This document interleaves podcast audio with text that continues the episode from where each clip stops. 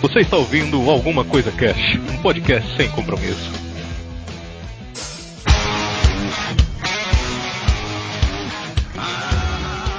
Olá, senhoras e senhores. Aqui é o Febrini e em qualquer tipo de história, cara, se alguém falar pra você não atravessa aquela muralha, não atravesse que vai dar merda, mano. Bom, aqui é a Grok, na minha casa tem seis janelas, sete portas e 32 objetos azuis. Aí sim. Aqui é a Tati, Plumer, a Pimenta, e vai uma citação em inglês. The one thing that you have that nobody else has is you. Your voice, your mind, your story, your vision. So write and draw and build and play and dance and live as only you can. New game. Uau, uau, uau. Eu só entendi o endereço da rua, o resto.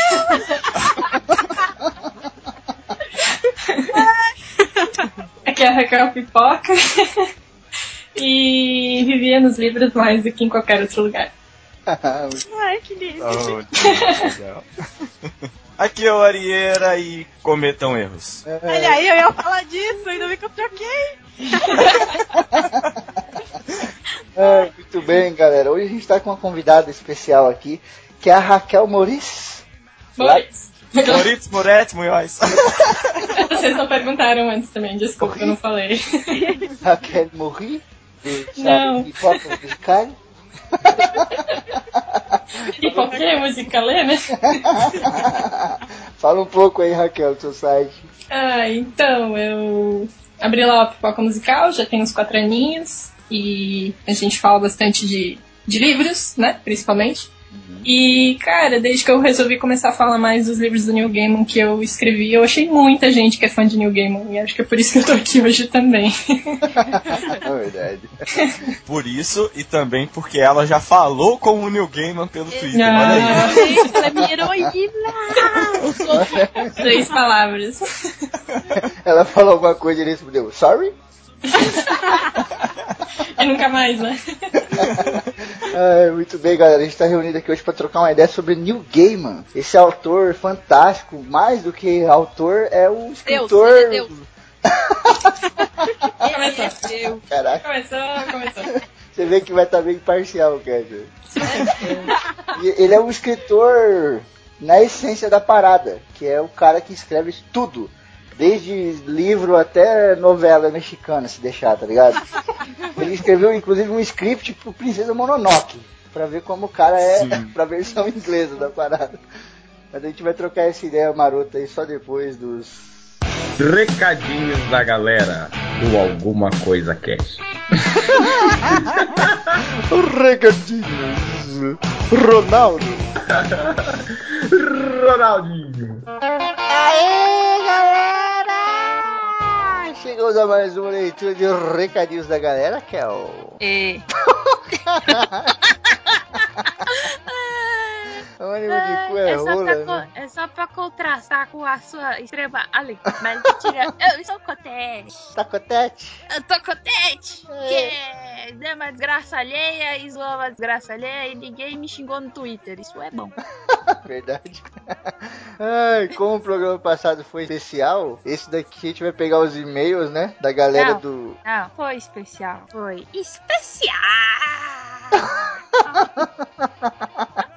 É, então a gente vai ler o Trilhas Marcantes e vai ler o do programa passado também. Yeah. Começar lendo aqui o e-mail do Eduardo Arpace, nosso querido Zar. Ele manda: Olá, coisas e coisetes. Ah, esse tema é sempre foda. Ele tá mandando e-mail pro cast de trilhas marcantes, né? Posso tirar minha carteirinha de cinéfilo, pois vi todos os filmes citados. Olha aí. O- Obrigado por citarem Kill Bill nos filmes do Tarantino. Na minha opinião, é, é o melhor de trilha sonora. Mas todos os outros poderiam entrar nessa lista, já que uma de suas habilidades é escolher trilhas fodas que você nunca viu. Lembrando que a trilha principal do filme Guardião da Galáxia, Hooked on a Feeling, que todos tanto amaram, está no álbum do filme Cães de Aluguel. Pois bem, irei citar a incrível e maravilhosa trilha sonora do filme que eu tenho a primeira lembrança de ver no cinema, que é Jurassic Park. Faltou, hein, pô. Sério, eu não consigo ouvir essa trilha sem lacrimejar levemente. É perfeita, só que é verdade. Eu não vi esse filme, eu confesso. Oh My fucking god. Agora você vai ser xingado no Twitter. A hashtag assiste Jurassic Park Kel. Por favor, Kel com dois L's. É o com que o E, né? E... é o Quel. Ah, hashtag assista Jurassic Park Kel cai dois L. Não confia a galera não. Agora você vai aguentar aí. Não. Pode falar Timotei! Não. assistir e depois põe a hashtag. Droga. É outra um pouco mais animada, aliás, bem mais animada, que foi o filme que gerou o Chaotic Neutral dentro de mim. O filme que estou falando é O Máscara. Sério, aquele som de trompetes é simplesmente foda, foda, foda. Sem contar com a maravilhosa cena dos policiais dançando. Bum, bum, chique, bum, chique, bum, bum. Muito bom. Muito bom, muito foda mesmo essa trilha. Enfim, poderia falar mais, mas nunca dá, né? Exatamente. Por isso que a gente não falou no cast um monte de trilha. Vi gente, pô, você não falou de tal trilha, não sei o que, Eu falei, meu amigo, mas não dá, não tem como. A gente tem um tempo limite ali, sabe? A gente pegou algumas das que a gente gosta, eu não falei nem de coisa que eu gosto. Eu não... Eu, falar, eu falei nem de Senhor dos Anéis, mas aí nego vai falar, ah, lá, já botou Senhor dos Anéis. Ai, meu Deus. É, enfim, poderia falar mais, mas nunca dá, né? Acho justo os outros também deem seus palpites. Um abraço, treinador Pokémon, Dizar. Hashtag saudade da Party. Ai, treinar Dolly foi o melhor, mano. Meu Deus, que tem. Aí, pra, A Liga, a Liga Jodoli, né? pra quem não tá acompanhando lá o- os do- lá, entrem lá, meu, no Facebook, procurem Pokédoll que vocês vão achar e tá foda. Eu fiz a trilha sonora essa semana aí, né? Não, meu Deus, não. Vergonha alheia. Deveria tocar no cast inteira. Pra vocês sofrerem. Porque Dolly? Obrigado, Desafio, pelo seu e-mail. Tamo junto, mano. Abraço. Abraços! Ah! Eu vou ler o e-mail do Vinícius Fidalgo. Eu vou. Caraca, tá em caixa alta. Eu vou ter que gritar no bagulho. Fala galera,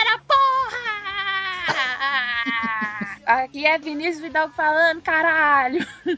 Cash foda pra caralho. Eu amo trilhas sonoras. Quando eu assisto um filme, eu sempre percebo na hora as trilhas, músicas e silêncios usados para compor toda a ambientação sonora. Imagina, cara, se alguém escolhe o silêncio como. Mas trilha. tem, mas tem, pô. É, é uma forma até de você levantar uma cena em especial. Eu gosto de editar audiodrama aí pro Meia Lua direto e eu faço isso muitas vezes. Você deixa totalmente silêncio e quando rola a parada foda, você sobe a música. Então o silêncio é muito importante, complementa. Sim, isso é verdade. Summercast, dou meus parabéns para o Branco, pois ele mandou muito bem nas escolhas, é O verdade. resto foda-se, né?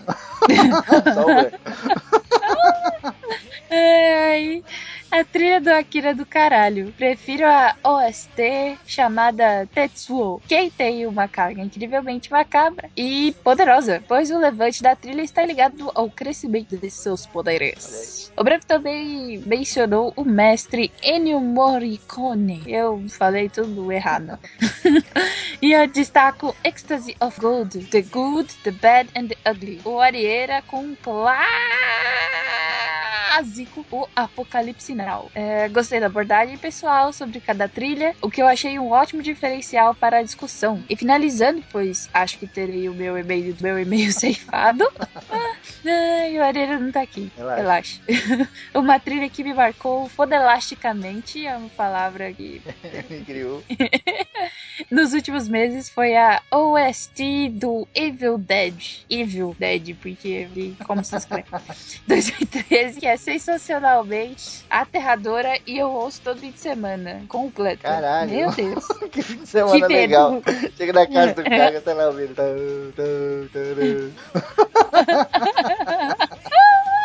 Falou aí, meu povo. É, It's Apocalipse Now. Olha aí. Valeu, Will Dead. É, Valeu, Idal, pelo seu e-mail, mano. Abração. É, Eu vi de dormir numa caixa, num caixão dentro de casa.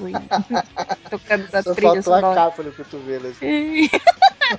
Andando pra cozinha pra pegar água de noite. Com a capa assim na frente do Pega a rosto. groselha e fala que tá bebendo sangue. Muito bem, vou ler agora o e-mail do Rodrigo Caetano. Boa noite, galera do ACC. Meu nome é Rodrigo, sou de São Paulo, tenho 25 anos. Para as meninas, sou solteiro. Olha o cara, velho. Primeiro e-mail do cara, o cara já chega chegando. É pra, né? Foi mais rápido que o Caldana. Isso aí, quebrou o recorde. Conheci vocês na Campus Party Brasil 8, semana passada, e já comecei a ouvir o ACC no dia seguinte, depois de dormir quase 24 horas, é claro. O podcast de vocês é fantástico, ainda estou nos primeiros casts e já estou gostando pra caramba. Parabéns para todos vocês, e já adianto que teve o primeiro autógrafo do Febrino do Zaco. Verdade. A gente autografou a camisa do cara, velho, lá na ai. Espero ver vocês em breve. Abraços. Rodrigão, obrigado pela confiança. Valeu aí por ouvir. Foi um barato lá na campus. Tamo junto, cara. Valeu, Rodrigo. E o Rodrigo é mó legal, gente boa, me deu um lápis maneiro. Eu gosto muito dele, porque ele me deu um Tem lápis. falar assim, eu gosto muito de lápis. eu coleciono assim, vários na parede colado. Eu vou ler o e-mail do Bicheri. Olá, senhoras, senhores, nobres e membros da realeza. Eu não sei porque eu olhei realeza e pensei em pizza. Aqui quem vos datilografa esta carta do futuro diretamente de Oz é o Prospect Michelin. Olha só. Primeiramente gostaria de parabenizá-los pela apresentação. Primeiramente gostaria de parabenizá-los pelas apresentações na Campus Party 2015. Os senhores mandaram muito bem e lotaram as apresentações. Ah! E olha que a última palestra só tinha como concorrente direto o Jovem Nerd com as finais das lutas de carrinhos de controle remoto. Digo lutas de robô, troca de corredor, corretor automático. Ai, é verdade, mano. Mas o Febril tava lá dançando Sandra Rosa Madalena com a tiazinha muito louca. E a gente conseguiu por 10 segundos fazer toda a galera parar pra olhar o que tava acontecendo no palco e cagar pros verdade. robôs. Ai. Segundamente, deveras de boas as escolhas das trilhas. Gostei demais. E adorei também a citação da trilogia Millennium. Aguardo o cast. Olha aí, talvez continue aguardando. Brincadeira, Brincadeira, brincadeira. Tá sendo estudada a possibilidade. Deixa eu amassar aqui o e-mail e jogar no vídeo. Próximo. Ai, terceiramente, sobre o cast é escutar as canções e lembrar das películas e ou ver o nome dos filmes e lembrar das músicas. Um não viverá mais sem o outro. Então ele mandou uma lista com algumas músicas, né, de alguns filmes que fodas, mas a gente tirou algumas porque tava chicante. Aí a gente vai falar só algumas, que é o The Good, The Bad and The Ugly, a trilogia dos dólares é, Tear You Apart, do Psicose, The Pink Panther, na Pantera Cor-de-Rosa, e Mission Isso é Impossible, foda. Impossible A Lost música do Dates. Missão Impossível é do caralho, mano. Isso, obrigado por me salvar do inglês horrível. Ai, Ai, valeu, bicheirinho. ai, valeu, Michelin, pelo seu e-mail, mano. Legal as músicas que você mandou aí. O resto, talvez, a gente mande lá pro Facebook. da- Talvez é ótimo. Vou ler agora o e-mail do Masaru Saito. Masaru Saito que a gente tem que criar, já que a Fernanda Ratai não manda mais e-mail pra gente, né? Massaro. Ai, meu Deus, eu vou levar conta, peraí. Está, está feita a vinheta. Masaru Saito, 23 anos, estudante de engenharia, Petrópolis, Rio de Janeiro. Eu achei que ele fazia engenharia Petrópolis, mas é uma cidade. Ele tá fazendo a cidade, né? Estou construindo a cidade de Petrópolis. Saudações, amigos podcasters. Retorno hoje para lhes parabenizar pelo ótimo trabalho de vocês. Tenho escutado uns episódios antigos para conhecer melhor o ACC e tenho gostado bastante. A única coisa que direi sobre o episódio sobre Lady Murphy é Markendorf é um dos, se não o mais, caras azarados do mundo. Ah, não. Azarado de, azarado de nós mortais. Eu tô tentando corrigir pra não. não... tá. Não tem como, cara. Massaro Saito. Toma um selo Grok na sua cara. Ai, meu Deus, não deu, não deu, Tentei cara. te ajudar aqui, ajudar. Ele quis dizer que o Markendorf é um dos caras mais azarados do mundo. Eu acho, Sobre né? trilhas marcantes, a omissão da soundtrack fantástica de Pacific Rim é um erro feio, um erro rude. Na verdade, não é um erro, né? Porque não coube. Tem uma hora e pouco de podcast. Não dá pra fazer podcast por seis horas. O trabalho de Rami Jawad para o filme passava muito da grandeza e peso do filme. A alternância entre os temas dos Jaegers e dos Kaijus reflete perfeitamente as cenas do filme. Outro exemplo do trabalho dele é a música tema de Game of Thrones. Sim, o cara é foda a esse nível. Olha que legal, eu não sabia, hein? Caraca, olha só. Outra trilha memorável é a de Ghost in the Shell. Essa é foda. Toda a densidade e estranheza do mundo do filme é extremamente bem retratada na sua trilha sonora. E quem não viu o filme e gosta de Matrix, saibam que ele é uma das maiores referências dos irmãos Wachowski. Ai, Pode- meu Deus. É quase o. Nossa, deu um soco. O Wachowski é quase aquele buraquinho verde no mundo desse ano.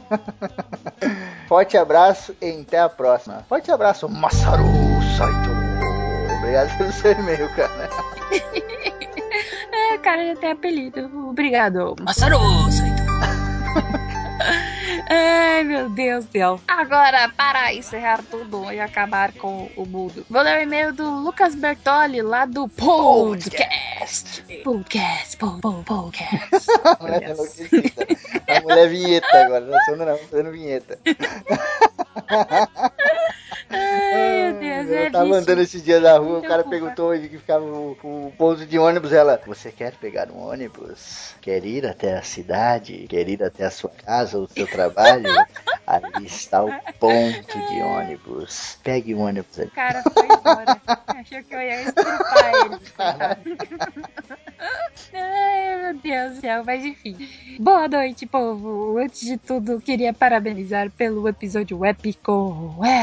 É, ele tá falando do episódio de Desilusões Amorosas 2. Que foi a Tietchan. Sexual. Mentira. Sacanagem. Ah, o Olivia tava fair nesse, mas enfim. Eu sei que sou suspeito de falar porque participei, mas eu passei as três horas de gravação rindo como um besta. Tava demais de gravar, tava foda. Quanto às desilusões, deveria ter mandado a minha, onde a guria recebeu literalmente um Exu no corpo na primeira vez que saímos Meu mais Deus. à vontade. Mas isso fica pro ano que vem. Obrigado demais por terem nos convidado a participar de um momento tão especial quanto o especial do ACC. Até a próxima. Um abraço, Lucas do Podcast. Valeu, Lucas, pelo seu e-mail. Lucas, que é do Podcast. Po, po, po, podcast. É, valeu, Lucas, pelo seu e-mail, cara. Brigadão, foi um barato gravar aí. Demos risada pra caramba. Vocês mandaram bem demais. E é nóis, tamo junto. Estivemos na Campus Party BR. Olha aí. Próximo! Quem entendeu a referência porque tava lá. É verdade. Tiago! Tiago! Sacanagem. Ai, foi muito foda. Putz, obrigado demais. Todo mundo que apareceu lá na sexta, né? No, no palco Meninos falando sobre os filmes, né? O cinema da Marvel e da DC até 2020. Foi muito legal. O pessoal dando os seus pitacos e falando o que, que eles achavam que ia acontecer com um filme, com outro tal. Foi muito legal. Galera que foi no sábado também. Obrigado demais que eu tava lá com o Zá, com o Armando do nosso cast. O Foi foda. E agradecer também a galera que viu pela live, né? Que não tava cara. fisicamente, mas que, que tava vendo lá pela internet acompanhando. E foi foda, foi foda pra caralho, mesmo com todo o barulho lá que a gente tava do lado do palco dos robôs, né? Do, como o Michelin mesmo falou. Mas mesmo assim, a plateia tava cheia, a gente conseguiu fazer um evento super da hora com a interação Exato, da a galera. e galera fez pergunta pra caralho, maluco. Eu tava parecendo um. o Silvio Santos andando no meio da galera com o microfone na mão. É, e Febrini tá se sentindo o Silvio Santos mesmo, jogando, fazendo aviãozão de livro, já sorteando pra galera, levando a galera pra pagar mico lá na frente, fazer vozinha de mulher, louco. dancia. Quem, quem Tava viu pela, pela live loucura. stream? A gente não sabe ainda se a gente vai ter o, vídeo, né? A Campus Party prometeu pra gente o vídeo. A gente até agora não recebeu nada. Mas, tipo, se você não viu e o vídeo não aparecer, infelizmente já era. Mas quem viu pelo stream lá, caraca, a gente ia sortear um livro e aí eu chamei quatro pessoas pra cantarem no palco. e a, a primeira que foi cantar foi uma senhora. Uma senhora, sei lá, uns 50, 60 anos. E eu falei, você vai ter que cantar Cigana Sandra Rosa Madalena. E a mulher não sabia a letra. E aí eu comecei. Quando ela passa. nananana, e a mulher foi cantando. Não, você não começou. Você agarrou a mulher pelo pescoço, começou a cantar, a véia se empolgou, tomou o microfone da sua mão, começou a dançar e fazer uma Quando performance. chegou no refrão, a Beth liberou, malandro. Desceu a cigana do, do corpo de Notre Dame nela, maluco. Ela saiu rodando as mãozinhas igual aquele menininho indiano, tá ligado? Cigana, na Sandra Rosa, mano. A galera ficou louca, velho. O pessoal que tava vendo os robôs virou tudo pra gente, cara. Começou a assistir a Tia Zona dançando. Tava show. Ai, meu Deus. A mulher pegou o trocou de largar, mano. Eu até falei pros outros convidados, cara, desculpa, vocês estão desclassificados automaticamente. Porque não tem como bater essa performance, tá ligado? Ai. E os caras tentando imitar a Daenerys Targaryen pra seduzir o Zah foi tenso. cara. Eu fiquei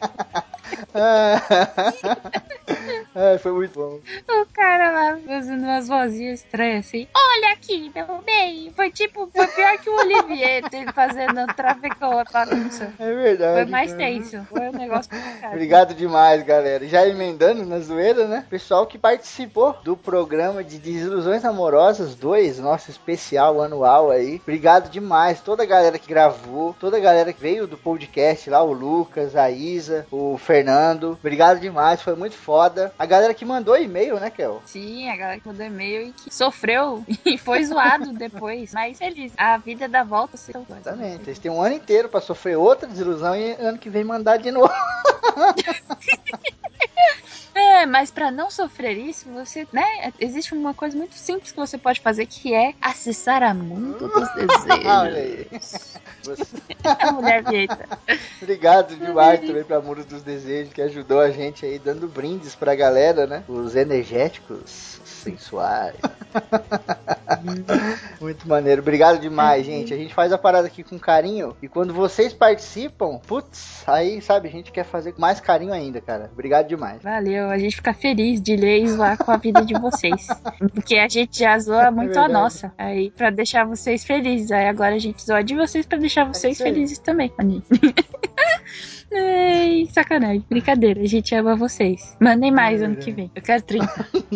Galera, a gente já veio falando aqui do Cobaias de Lázaro. Olha aí. Pra quem tá ligado no Facebook, já sabe do que se trata, né? Ou pelo menos tem uma ideia, né? Cobaias de Lázaro é um livro, cara. E saiu o book trailer do livro. Já tá no ar. Pode ir lá e ver no Facebook. Vai ter link aí no post. Que tá foda para Tá animal caralho. demais. O lançamento oficial do Cobaias de Lázaro é dia 28 de fevereiro, mas o livro já tá em pré-venda com 50% de desconto na Amazon, na Apple e na Kobo. Cara, 50% de desconto. Tá barato pra caralho. Não vai pensar que você vai pagar 20, 30 conto não. Entra lá e dá uma olhadinha. Tá muito barato, maluco. Preço, sei lá, de passagem de ônibus, tá ligado? Tá muito barato mesmo. Se for em São Paulo, com o preço da passagem de ônibus, você compra dois livros.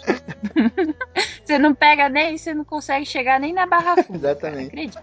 Então corram lá, gente, deem uma olhada na página, curtam a página e fica de olho porque vai ter promoção, vai ter mais uma parte de informação lá, tá sensacional o livro. Entrem lá e descubram mais, né, sobre o livro. Que a gente tá falando aqui, a gente não vai revelar o que rola ali dentro, porque o Cobaias de Lázaro, malandro, é uma parada que vai mexer com a sua mente, tá ligado? Vai te levar desde o do mais triste ao mais feliz, passando pela raiva, cheio de plot, twist, tá ligado? É parada, cara. Eu já li inteiro. É aquele livro que você lê e você não esquece nunca na sua Exatamente. vida, tá ligado?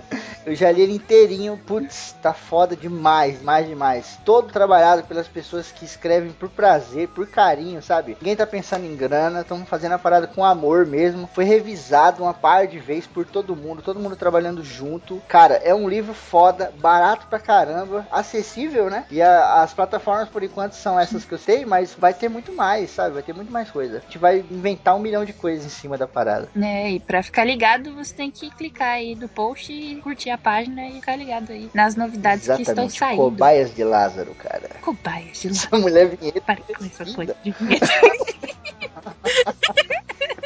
E febril você falou em Olha aí, promoção? Bruno. Olha Vita, ela tá louca. Meu Deus. A mulher vinheta roubou meu namorado. Ah, é vender, vender e vender. Sacanagem.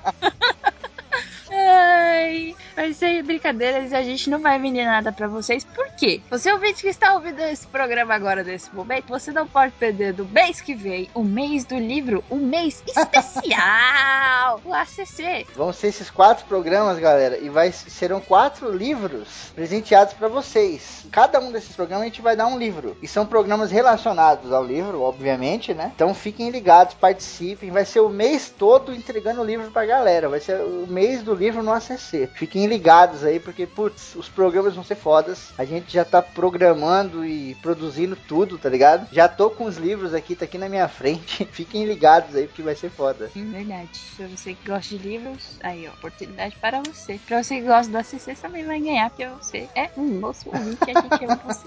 Se você não gosta de livro, também participe e ganhe o livro pra presentear alguém, né? Aí, ó, depois da desilusão, se tá afim de uma menina, se tá afim de um menino, dá o livro pra ele. Verdade. As pessoas gostam de Se livros. ele não lê o livro, ou ela não lê o livro, pelo menos ele ou ela vai entregar pra pessoa, né? Pela qual ele ou ela está apaixonado, que não é você. Nossa, que droga. que bosta. Ai, meu Deus, ganhei o livro na promoção. Te amo. Toma esse livro. Ah, de nada. Muito obrigada. Não gosto muito de você, mas eu aceito o livro em nome da nossa amizade. Amizade. Em nome da nossa amizade eterna, né? Você é meu irmão. É. Ai, muito bem. Vamos então agora para o cast de New Gaiman. Olha aí. Game, game. Mulher vinheta tá louca. Sei que não falou. New Gaiman. Quero Sandra.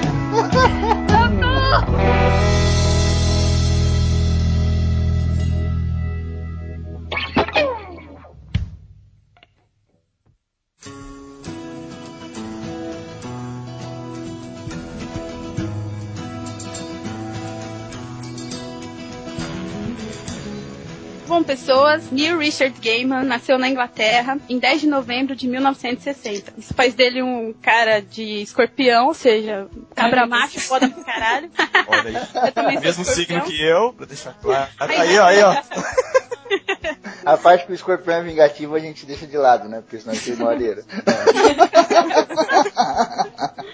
É, ele tem duas irmãs mais novas, e aí quando elas nasceram, eles tiveram que se mudar de Porches- Porchester, Hampshire, pra East Grinstead, em West Sussex, né? E tanto isso quanto outros aspectos da vida dele que a gente vai ver ao longo do cast refletem nas obras. Isso, em particular, reflete o Oceano no Fim do Caminho, que a gente vai falar mais pra frente. Ele estudou na Front Hill School é, e em outras várias, outras várias escolas lá, e ele sempre foi muito af- aficionado pelas bibliotecas. Então, ele sempre teve acesso à biblioteca, os pais dele sempre encorajaram ele a isso. E ele realmente ia nas bibliotecas, em algumas em particular, ele chegava a ficar várias horas, vários dias, né? E, e o mais interessante é que dessa biblioteca em particular, que ele gostava de frequentar, ele leu a biblioteca infantil inteira, e aí, incentivado pela bibliotecária, ela falou assim: ah, agora que você já leu isso aqui, pode ir pra parte adulta e ver o que você gosta. E isso fez com que ele desenvolvesse o gosto dele por várias coisas, assim como o Febrini falou na abertura. Ele não se limita a um determinado gênero, né? Isso dá uma dimensão muito grande pra ele de, de história, de política, de mitologia e de todo tipo de literatura.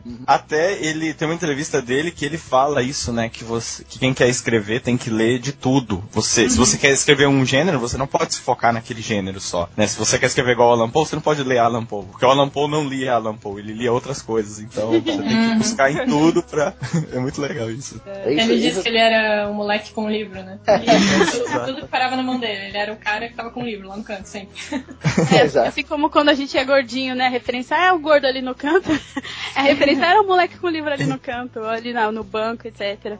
É, então, muito novo, ele leu de um tudo. Principalmente, assim, ele leu de tudo mesmo, mas principalmente ficção, ficção mesmo e ficção científica. Então, é, o Tolkien, C.S. Lewis, é, Harlan Ellison. HP, é, é, HP Lovecraft, Thorne Smith, Gene Wolfe, assim, só pra citar alguns dos favoritos dele. E aí, quando ele saiu da escola, entrando nos 20 e poucos anos de idade, mais ou menos 1980, ele começou a carreira como jornalista e crítico. Isso é foda, E- cara. Essa parada dele ter se tornado jornalista e ter começado a parte da crítica literária, isso engrandece demais, cara. Porque é aquela parada que ele falou, você tem que ler de tudo. E quanto mais você lê, melhor você escreve. Exato. Muitas vezes eu não tô conseguindo escrever alguma coisa aqui, caramba. Aí eu vejo, pô, faz mal cara que eu não leio nada. Aí eu pego, começo a ler, e as ideias surgem e tal. E como ele foi pra essa parte da crítica literária, ele entendia muito de literatura, né? Por ler pra caramba. Mas essa parada dava uma base muito maior pra ele, sabe? Porque você começa a ver nuances, profundidade, umas coisinhas bobas assim, que você analisa a obra do outro como uma parada muito complexa, tá ligado? Você vai a fundo na parada. Então o que você tira dali é muito maior do que a pessoa que simplesmente lê a parada, sabe? Você não tem que só ler, você tem que. É aquela parada do do. É, da. Exato, aquela parada da, da forma do livro, né? Como você tem que ler o livro? Tem que ler uma vez rápida, ler uma vez fazendo anotações, né? E depois ler a terceira e escrever um resumo. Quando você lê e, para, beleza, você absorveu legal. Agora, quando você lê e você tem que escrever uma parada sobre o que você leu, sabe? Você quer buscar muito mais informação dentro do livro pra jogar nessa parada que você vai escrever. Isso ajudou ele demais, cara. Sim, e ajudou E a- Dá pra mesmo. escrever pro Pipoca. Olha aí. Olha. Chama ele pra publicar a resenha dele. É, e, e o mais legal é que, sendo jornalista e crítico, ele, deu, ele fez muitas entrevistas, escreveu muitos artigos e resenhas. E quando você é jornalista e você faz esse tipo de contato, é, você acaba conseguindo angariar amigos que conhecem amigos, né? E, e você vai fazendo essa rede. E foi dessa forma que ele conheceu pessoas como o Alan Moore, por exemplo, que influenciou ele pra caramba, e até o Clive Barker, que também é grande conhecido de histórias mais gore, assim, daquelas bem viscerais. E imagina, assim, é que pra gente conhecer ele já deve ser o, o raio do top. Agora imagina pra ele conhecer as pessoas sobre as quais ele sempre leu, né? E poder, assim, como é que você teve a ideia pra tal coisa, de onde você tirou. E aí ele conseguiu desmantelar a, a genialidade das obras que ele lia pra, e, e usar isso pra obra dele também, né? Fora as coisas, experiências de vida também que ele teve bastante. Sim, e ele conheceu aí, a Tati falou do Alan Moore, na época que o Alan Moore não era a figura que O a Alan gente Moore. conhece. É, O Alan Moore não era o Alan Moore. exatamente. Era um O só, né? Era um O só no nome. É, foi na época que ele tava começando a escrever o, o Monstro do Pântano. Chato. Hum, exato. Arrogante, ele era um pouquinho menos arrogante. Brincadeira, eu amo eu adoro ele. Eu quero ser ele. Quero ser Você ele. quer ser barbudo e não tomar banho? Isso! É, Tem a unha enorme, suja, parecia um mendigo. É, adoro.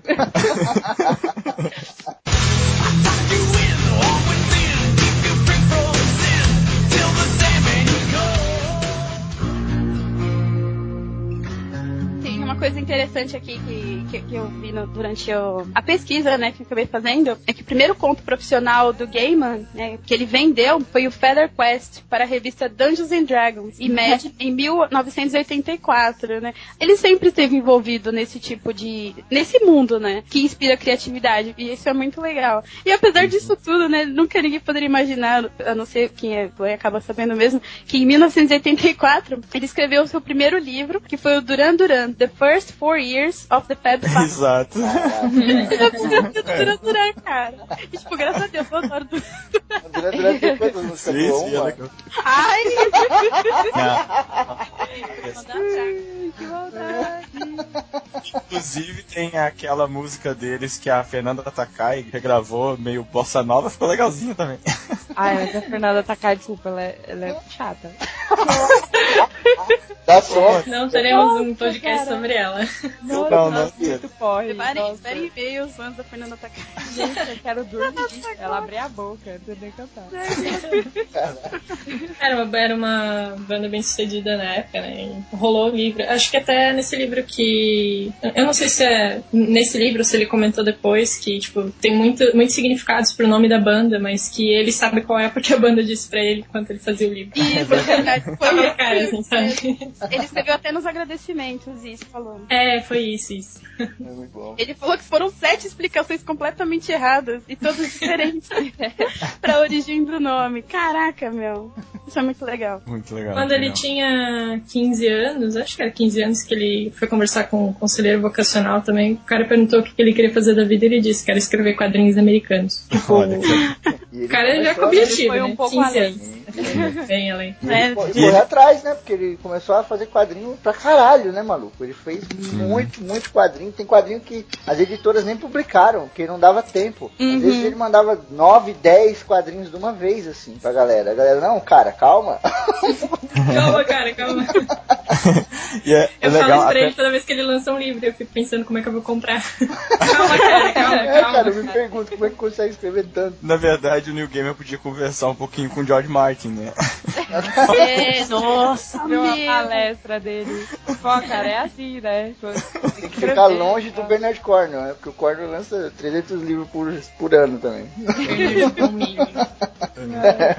Mas isso que a, que a Raquel comentou também, naquele discurso que ele fez na, na Universidade de artes, ele fala isso, né? Que ele não tinha um plano de carreira, ele só tinha algumas anotações, algumas metas, né? Escrever um Uhum. quadrinho, um episódio de Doctor Who, um romance e tal. E aí ele foi, cada. Ele cumpria um e passava pro próximo. Isso é muito legal. Eu acho bem mais Uma eficiente. to-do list, né? Isso. E só, velho. É tipo, ah, eu quero fazer e eu acho que eu vou fazer isso aqui. Bora. E, é- e é aí que entra, não sei se já vale só citar, né, na parte biográfica, Sandman, né, que vem a parada mais famosa dele em 88, né. Sim. Todos suspiram. É. Sim. Não vamos falar muito aqui, que a gente vai falar mais pra frente, mas aí em 91 ele já publica o Harry Potter lá, o... Isso eu. Isso eu. Eu vou deixar claro que eu quero ver de que lado nessa discussão a Tati vai se colocar. Ela que é fã dos dois. Ela vai bugar, ver dar onde tela ela azul aí, velho, vai cair esse cara. Assim, é, eu vou pelo que o Gaiman falou o seguinte. Não, mas falou- calma, calma, calma, não fala agora não, fala depois. Depois você fala. pra comprar A pausa pro café. Mas antes ainda do, do Sandman, teve a parceria dele com o Ekin, né? Lá com Violent Cases.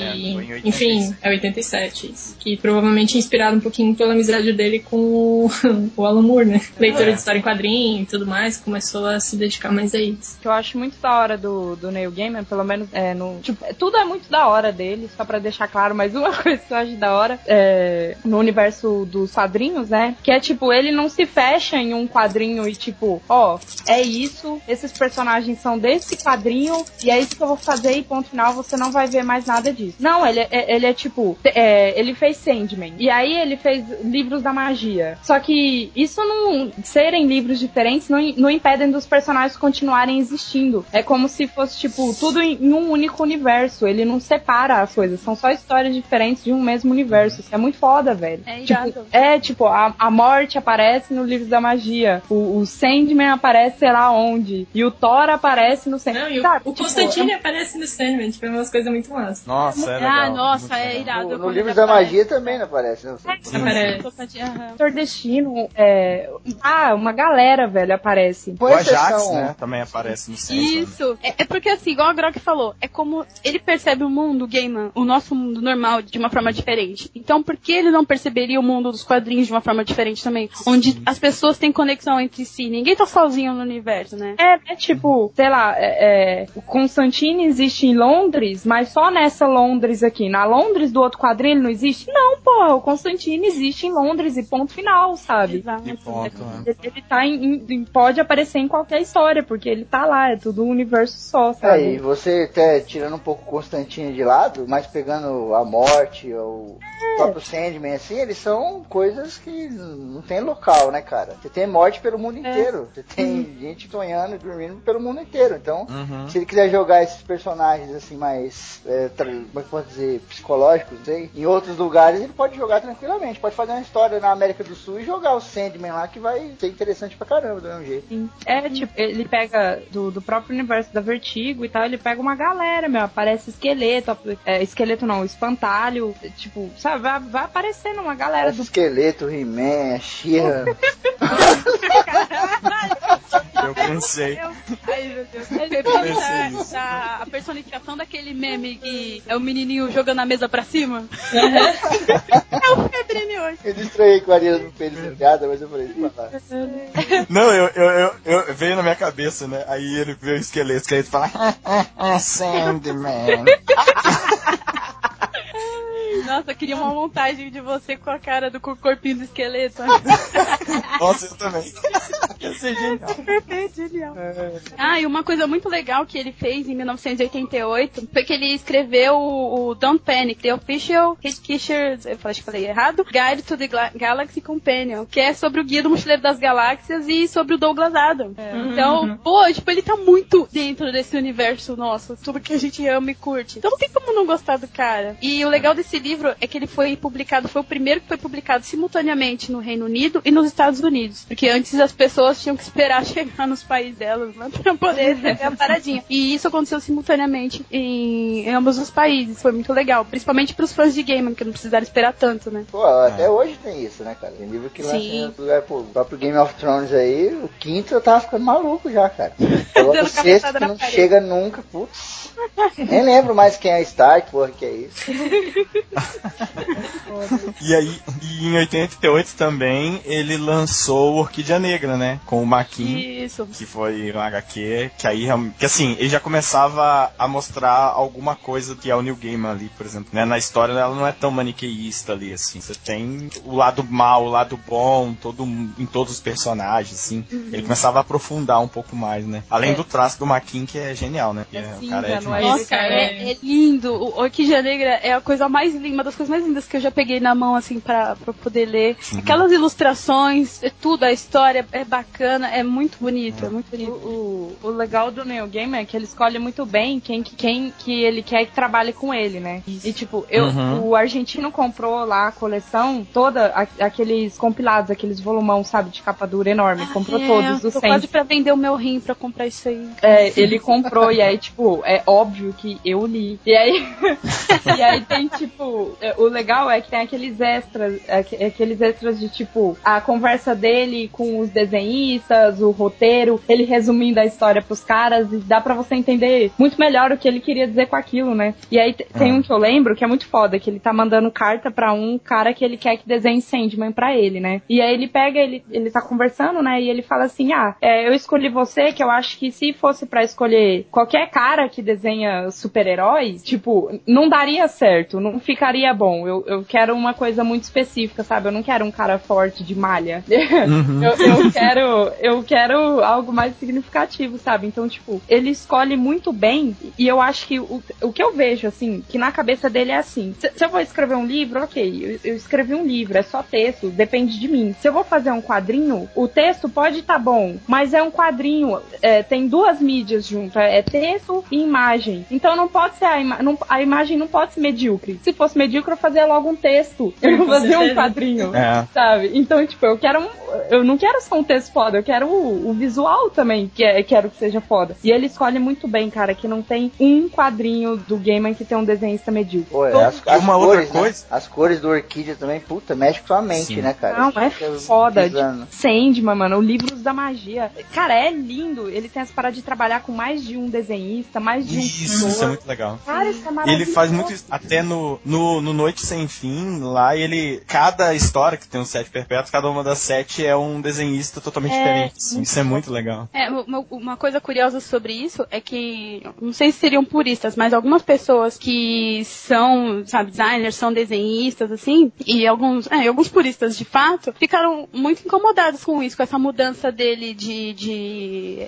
você chamar até de ser uma coisa inconstante. Mas eu não acho, eu acho que a obra evolui, né, e ela se apresenta, assim como o, o Morpheus se apresenta de formas diferentes para determinadas pessoas, em mundos diferentes, etc., por que não a obra dele também se apresentar sempre Exato. mutando, sempre evoluindo, sabe? Sim, meu. Acho que pensar o contrário, tá bom, é sua opinião, mas eu acho que é um pouco tacanho, sabe? Você tem que ver a qualidade ou a diferença, que me vale muito a pena É, meu. esse tipo de iniciativa. Cada história é um, um, tipo, é, que nem no Livros da Magia, cada livro tem uma parte, ele sabe? Se, se ele entra no mundo das fadas, por que, que o mundo das fadas vai ficar parecido com, com o mundo do- dos humanos? Se, se é o mesmo cara que desenhou, querendo ou não, vai ter alguma coisa que puxa. Por que não mudar o cara junto com o mundo? Muda o desenhista também, velho. Põe uma parada totalmente diferente, sabe? É, Exato. é único, cara. Isso é, eu acho. Ah, e, e a variação é muito boa, né? No, no próprio Sandman mesmo você tem variação pra caramba. É legal, traz traço novo, traz coisa nova. Mesmo que seja a mesma história, a parada que a Grok falou, é legal pra caramba. Eu gosto muito de Hulk, e o Hulk tem revista dele que é, são três volumes, três aventuras dentro da mesma história, e são três diferentes. Tem alguns meio bizarros, né? Faz parte, né? É, meu. Eu adoro, cara. Acho lindo.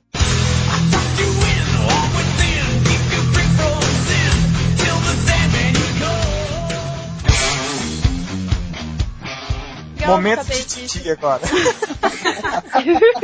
Momento tititi. G1. Nossa, que seja rock, não, pelo amor de Deus. Momento ego, né? Ego, é. Então, que é basicamente ele já foi casado. Infelizmente não deu certo o casamento, ou seja, ele é divorciado. Mas depois, posteriormente, ele se casou com Amanda Palmer, da banda Dresden Dolls. E ela é uma pessoa, pra quem conhece, pra quem já viu, acompanha no Twitter, essas coisas, ela é uma pessoa super alternativa. Igual eu comentei antes, é um espírito livre. E eu acho que se encaixa muito bem com ele, porque ele é assim também. E a gente vê a interação dos dois nas redes sociais, a gente vê que eles são muito bem encaixados. E uma coisa muito legal dele ter filhos é que imagina você ter um pai com uma imaginação dessa. Imagina as histórias que ele não contava pra ele, da forma como ele não contava pra ele. Imagina a riqueza de conhecimento que estão me essa. forçando a citar Tol, cara. Ai, cara! Deus! gosta. Brinco, ele consegue citar toque no cast de Guerra do Paraguai. Eu não sei como.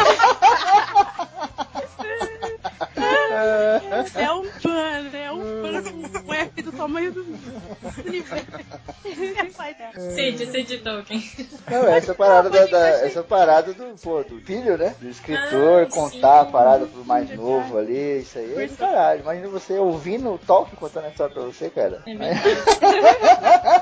Imagina ele lendo o Hobbit Escrevendo você, cartas, escrevendo cartas fingindo que é o Papai Noel e tal. É fofinho. cara. Exatamente. Sim, cara, muito legal. Aí ele fala pra você, na verdade o Tranduil é viado, mas não fala pra ninguém, só você sabe. Aí você fala, caralho, sou foda, só eu sei. Voltando pro New Gamer, né? Voltando pro game. Sim, sim, sim. Mas assim, eu acho que se o New Game fosse meu pai, dependendo da história, eu, eu iria ficar com um pouquinho com medo, dependendo da história que ele contasse. Quando a filha dele tinha 11 anos, ela tava gostando de ler um determinado autor. E aí ele disse pra ela ler Carrie, já que ela gostava daquele autor, pra ela ler Carrie do Stephen King. Caramba! E aí, tipo assim, né? Meio cabreira. Caramba! Caraca. Aí eu lembro que ele. Foi em algum desses discursos deles aí, que daí ele falou, ah, tipo, a filha dele não leu nada além de histórias assim, bem bobinhas até ela ter ser adolescente. Depois que ela leu aquilo.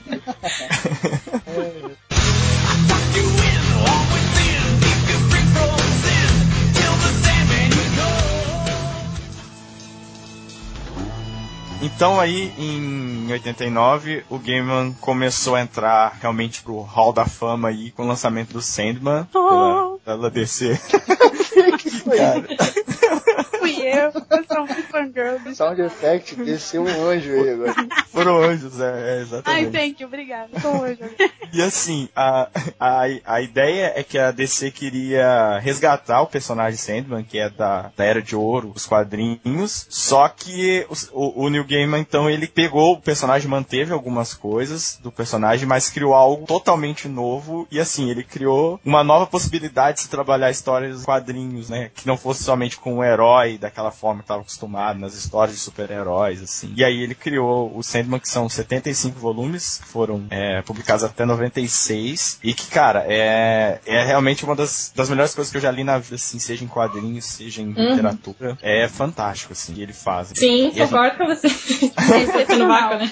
Sandman, Sandman é uma explosão de criatividade, de tudo. É um negócio de. É porque assim, muita gente fala assim, ah, mas tudo que é bom já foi criado, nada mais novo. E se você pegar, seu filho da mãe, uma coisa que é velha e dar uma roupagem fodida de maravilhosa igual ele Sim. fez? Você cala a boca de meio mundo. E foi isso que ele fez. E você vê toneladas de referência de todos os tipos de mitologia, Sim. de todo tipo da história do mundo, da terra, da criação. É uma catarse de. de- eu, eu não tenho. Sério, eu não tenho palavra. Tinha momentos que eu chorava lendo Sandman. Porque era bonito demais. Era, eu pensava, como é que alguém criou esse- isso, assim? E eu, assim, uma das coisas mais legais é que na época eu não tinha acesso a Sandman. E aí eu fui na biblioteca do Sesc Santo André. Valeu, biblioteca. e aí eu cheguei lá e, assim, era uma biblioteca pe- pequena, mas, assim, tinha uma parte de graphic novels. E eu fui lá e tinha V de Vingança, tinha Sandman. E eu li aquilo, eu devorava. E todo dia eu voltava pra terminar de ler e tudo. E depois eu tive muita sorte de trabalhar numa biblioteca que tinha uma gibiteca, tinha vários encadernados pela Conrad e pela Globo, né? Editora Globo. E imagina, eu chorava em público, porque eu tava em biblioteca bibliotecas, né, gente? E a, a obra é maravilhosa, ela é, é- dizem até, é uma coisa unânime que é a masterpiece do New Gamer, né? Sim. Só um minuto, gente. E assim, só um. Ah, Você fala que eu li uma HQ, então eu tô me colocando no lugar do ouvinte também. tá. Tá. A galera não sabe quem é o Sandman, o que É, ele faz. é entendeu? Só dá uma faladinha pra poder dar uma ilustrada. Então, pra quem não conhece, então, talvez um pouco a história do, do Sandman, como é que acontece. Não é uma história, assim, que tem spoilers pra contar, porque, tipo, não é o final que importa, que é realmente a jornada e como é que, como é que os personagens vão caminhando nessa história. Ela começa com o sonho, que ele tá preso, o Morfeu, né, ele tá preso, e é uma época, sei lá, 1900 e alguma coisa, 1910, uma coisa assim, alguém, um personagem toma posse de um, um livro de bruxos, vamos dizer assim, um livro de magia, e eles querem Grimório. atrair, é isso, um grimório, e eles querem atrair a morte em um ritual. Só que ao invés disso, eles atraem o sonho e acabam aprisionando ele. Aí o que acontece é que durante todo esse período em que o sonho tá preso, é, as pessoas não conseguem acordar, outras não conseguem dormir. Então é uma coisa assim, as pessoas param de sonhar. Isso é muito foda. É muito. E é desesperador, né? Você vai vendo a, a menina Sim. fica sentada na, na varanda, assim. Pra sempre. O tempo, é, e o tempo passando e ela envelhecendo ali. É muito agoniante isso. Isso. E aí, depois que esse cara que trouxe o. que aprisionou o Morfeu, ele morre, ele. o filho dele Sociedade assume dele, a né? sociedade dele, é isso. E aí, depois de muito tempo, o cara.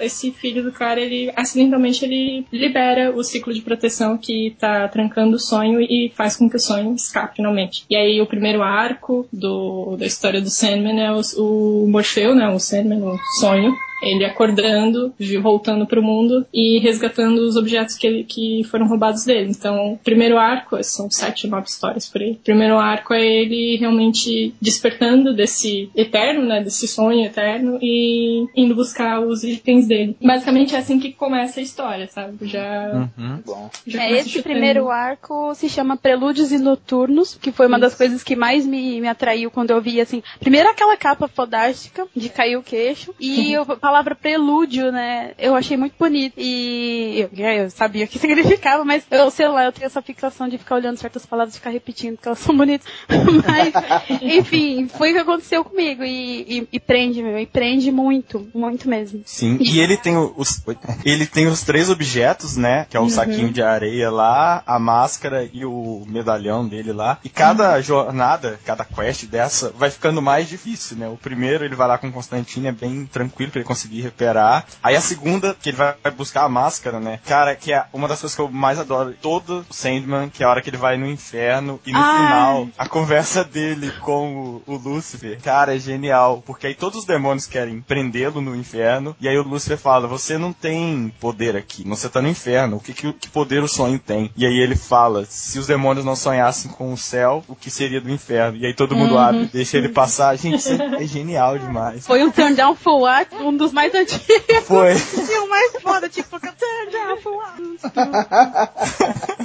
É nessas coisas Cara, de é conquista, sabe? É nesses detalhezinhos, assim, É. de essas sacadinhas. Eu acho legal justamente que ele pega uma coisa que, sabe, é filosofia pura, entende? Ele transforma isso, ele Sim. dá uma roupagem nova. Ele pega um mito e ele desconstrói o mito e constrói uma coisa diferente, uma coisa nova. Ele se baseia em arquétipos, beleza, ele se baseia, mas mais do que isso, ele pega o que significa destruição, o que significa a morte, ele personifica isso, sabe? Tipo, é muito Uhum. animal. Muito, muito, muito animal. É. E tem uma, uma outra coisa que é bem característica do, do, do Gaiman, que assim, ele não tem aquele texto, né, que a gente chama de texto transparente, que você foca na história só. Você presta atenção nas palavras que ele usou, em como ele construiu a frase, e você para, às vezes, pra ficar pensando em várias coisas, você deixa de lado o que você tá lendo e fica pensando, aí você volta pra leitura, né? É muito legal. Uhum. Isso quando você também não fala em voz alta, né? Porque você percebe que é, chega a ser É. é. poético. Você repete aquilo e fica assim, caramba, que maneiro. Ai, como me abraça, que eu achei eu fazer isso. Não, você chega. che- É uma. Eu não sei, é um, dá um prazer, uma alegria, sabe? É uma carícia quase. Oh, meu Deus, tô indo longe. Meu Deus do céu, tá Mas você. sexual, É bom falar aquilo, sabe? Você se sente bem. É como se você, sabe, ele vai abrindo as portas da percepção. E aí você É. vai assimilando isso. Isso é verdade. Ai, aí. Plenamente.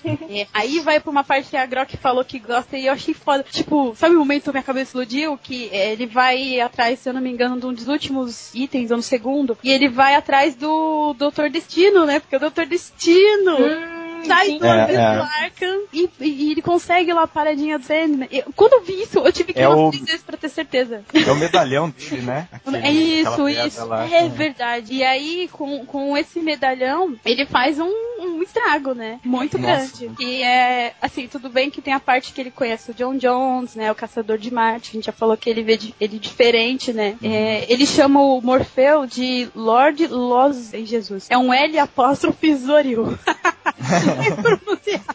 Mas enfim, Eu é pensei que ele legal. chamava o cara de Jesus agora, não entendi. É, Lord Jesus. Lord Jesus. Lord Jesus. Lord Jesus. É, e aí, e, e engraçado, ele vai de uma parte poética, bonita, pra, pra escatologia, porque aquela parte do. É. que eles estão naquele diner. Gente, eu era adolescente. Eu, eu fiquei muito chocada com aquilo. Era prego no dedo, nos olhos, e. né, o, o John Dee, né, o Doutor Destino, é um filho da puta. O que, que ele fez com aquelas pessoas, né? Pensando as paradas boas. Ah, Nossa, ela foi bêbada e na área medicina lá da faculdade e tal. E ela transou com um morto. E aí ela pega e fala assim, Nossa, cara, isso é- foda. E ela pega e fala assim: ah, às vezes, é, quando eu tava com meu marido, eu falava pra ele fechar o olho e ficar bem quietinho, mas nunca mais foi a mesma coisa. E aí eu Uhum. lembro que eu olhei aquilo. What? tá ligado?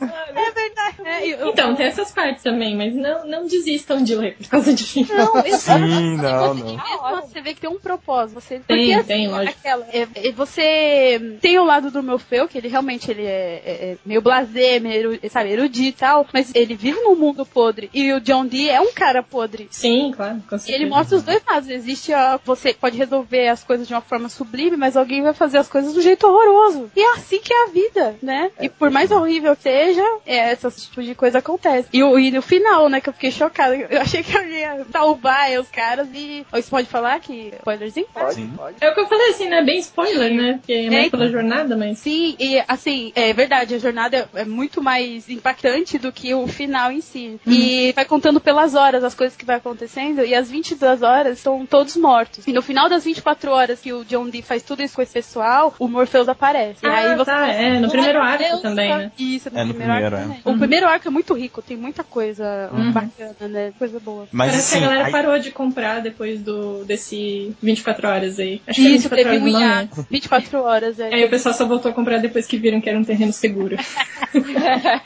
Todo mundo tomando uma voadora na boca. Aquela, né, quem tem cu tem medo e vai tomar o com medo.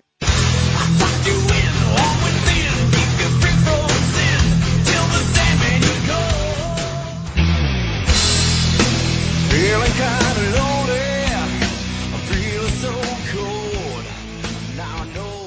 Aí depois, nos outros arcos, você vai conhecendo os outros seis perpétuos, né? Que são os irmãos do Sandman, assim, né? Que é a morte, É, o destino, destruição, é, Desejo, Desejo. desespero e delírio. Que é a delírio. Que, é, que em inglês todas começam com D, né? Na verdade, Uhum. né? o Dream, Death, todos têm D, é bem legal isso. E aí, assim, e, Só, e aí, só uma, coi- é, só uma coisinha que eu acho que é legal falar que, tipo, meio que tem uma ordem de idade deles. E até isso, até nisso, faz sentido. É destino, morte, sonho, destruição, desejo, desespero e delírio. Tipo, até nisso. é, é verdade. Ah, é, o destino vem primeiro, né? e Porque depois É, é o ele é o destino. último e a morte leva ele embora, né? Ela fecha tudo, né? no final de tudo, ela ceifa todo mundo. É. E é o legal, e é legal também do desespero e o desejo serem irmãos gêmeos, né, cara? É, Tipo, Sim. esses dois sentimentos andam juntos, isso é muito legal. É, porque quando você não consegue alguma coisa, né? Quando deseja alguma coisa e não consegue, você entra em desespero. É genial, cara. Genial, genial. Sim. E é, e é muito foda onde E assim, o desejo mora. E, e tu- cara, todo ele trabalha Ah, com é. Ito, que, que ele, tipo, a- ela mora lá no limiar. E ele fala, ah, mas o desejo, ele é muito específico. Ele, ele tem o limiar todo, mas ele gosta de um lugar, que é o coração. E aí, Uhum. tipo, aí você vê o limiar, a desejo, assim, ela é enorme e tal. Cara, é, É, foda. é muito legal. E, e a, a, a forma, né, a desejo ou o desejo, porque é totalmente andrógeno. E Isso. você não sabe, porque isso é muito, muito legal, cara. Porque a forma como ele criou, né, visualmente. Exato, sabe? É muito legal. Tem horas que lembra bastante o visual que utilizaram pra Tilda Swinton em Constantine, né? Que ela era o, o Gabriel, só que ela era uma mulher com terno. E muitas vezes ah, o desejo tá assim: é uma mulher cabelo curto, é maquiada, só que ela tá de terno, super bem cortado, bem alinhado. Sim. E aí, e essa- esses outros arcos, eu acho que eles vão ficando cada vez mais filosóficos e vão se aprofundando mais em outras questões, assim, que, que, nossa, a história fica cada vez mais rica, assim, sabe? É fantástico. É, e a gente vai aprendendo sobre o próprio Morpheus, né? A história, o- a jornada dele é a nossa jornada pela vida dele, né? Pelas É. que ele passa. Eu acho que é uma obra E- que aí, a assim- galera devia ler, assim, mas é meio triste que, tipo, são 75 edições, às vezes o preço não é muito acessível, né? Eu fico feliz que seja Exato. 75, né? Mas, tipo, o preço de um- uma edição definitiva não, não é muito acessível pra todo mundo, realmente tem que ficar garimpando pra encontrar um, um preço legal. E É. sempre tem internet, né? E eu tô falando isso porque o próprio New Gamer não apoia, senão eu também não ia estar Sim. incentivando. Mas, tipo, pra galera pelo menos ter um acesso à história, assim, porque eu acho que é a masterpiece dele e não é à toa, sabe? Tipo, realmente é, era um trabalho fenomenal. Verdade. Eu tenho aqui também uns dados do da que o Sandman, ele tem o, o Eisner Awards, né, que é o maior prêmio de quadrinhos norte-americano, e durante esses anos que o Sandman foi publicado, ele levou a- tu- no total ele levou 30 prêmios, Nossa. se- sendo que o Gaiman foi ganhou o prêmio de melhor escritor de quadrinhos de 91 a 94. Então assim, não é pouca coisa. Não é. Exatamente. Dia pra caralho, porra. Nossa. Ele tinha ganhar um prêmio de melhor ser humano da face do universo. Ganhar o prêmio de Deus Todo-Poderoso. E é, e é foda que, tipo, né, nessas versões estendidas são as caras pra caralho, né? e tem os extras e tal. É, é engraçado que você vê, pô, esse cara fodão que ganhava prêmio, caralho, não sei. E aí você acha, nossa, ele tinha tudo planejado, ele sabia que ia ser foda. é, meu, você vê ele conversando, ele tinha dedo. Tipo, quando ele fez Sonhos de uma Noite de Verão, no Sandman, que ele, que ele fez aquele que ele fez contra um shaker e tal. Ai, Uhum. maravilhoso, maravilhoso. É maravilhoso mesmo. ele é muito engraçado ele conversando com os dedos que ele manda o roteiro e ele fala, ó, é isso aí mesmo, quero que você desenhe tal pessoa assim e tal. E ele pega e fala, ah, gente, agora façam aí, né? Vamos ver o que, que vai dar. Ou isso vai ficar uma obra de arte ou a gente ser gulachado, tipo, pelo resto da vida. Eu acho que o quadrinho, sei lá, X do Hulk foi um fracasso. Imagino que falar disso, sabe? Aí Ele fica zoando. Tipo, que vão chamar ele de excêntrico. Vão falar, ah, pô, olha que bicho, o cara fez shaker em quadrinho, que otário. Pode crer. E aí ele tem várias incertezas, ele não sabe se vai ficar bom, se as pessoas vão gostar e tal. E no final funciona, sabe? Vai lá e faz. É, é muito legal. Isso E é uma demais, coisa demais. sobre o sonho de uma noite de verão, assim, que eu não ouvi ninguém em nenhum podcast, em nenhum programa, e ninguém comentar, é que a Titânia chama o, o Morpheus dos vários, vários nomes que ele tem, ela, e a única história que eu vi isso, ela chama ele de Lorde Moldador. Sim. E eu, caralho, isso aqui, eu achei que todo mundo ia falar de ninguém É verdade.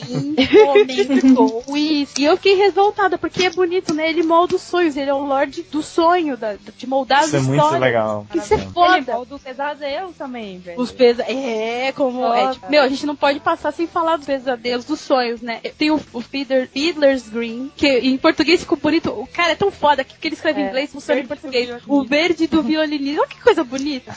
Ouvindo um minuto falando, o verde do violinista. Que é um lugar. O cara é um O lugar. cara é um lugar, uma bola Ah. verde. Meu, isso é muito foda. E o Corinthians, cara, quando chegou no Corinthians, eu não consegui dormir. Falei, fudeu, vou ver esse cara em todo canto. Imagina um cara que tem olho, os olhos dele são boquinhas. E ele comendo os olhos dos caras, gente. Pô, aquilo é muito agressivo. Mas é muito foda. Você é assim, vo- você tá se sentindo agredido, mas você, vamos lá, tô gostando. E essa parte também é muito boa lá dos assassinos, da convenção dos assassinos. Né? Engraçado, tudo isso é Sandman, né? A gente podia fazer um programa só do Sandman. Com Também certeza. É muita coisa. Separado em todos os arcos, aí a gente comenta cada um. Por arco, né? Um podcast pra cada O arco. editor está sorrindo aqui agora amistosamente. O, o Gaiman ainda voltou a escrever algumas edições especiais, tem três, que são histórias fechadas que se passam no universo Sandman, né? Que é o Morte, Morte o Grande Momento da Vida, o Caçador de Sonhos e o Noite Sem Fim, que é aquele que a gente falou, que são sete histórias com cada um dos perpétuos. É bem legal também de, de conferir. Mas leiam Sandman primeiro, claro. É, Sandman primeiro. É porque se você ler Sandman, você vai entender toda a obra do cara. Se ler Sandman, você vai ter um Eu background. pensei que a Tati ia falar assim, se você ler Sandman, você vai entender o universo e a vida. Eu queria falar isso. E vai Mas já deve ter gente, né, que vai fazer uma montagem minha assim, ajoelhado em um altar do game. Caralho, tá foda o bagulho. O legal é que as pessoas sempre têm que te dar de aniversário, né? Porque o cara tem 45 mil livros publicados. Por dia, Exato. por dia sai 40. É, por dia.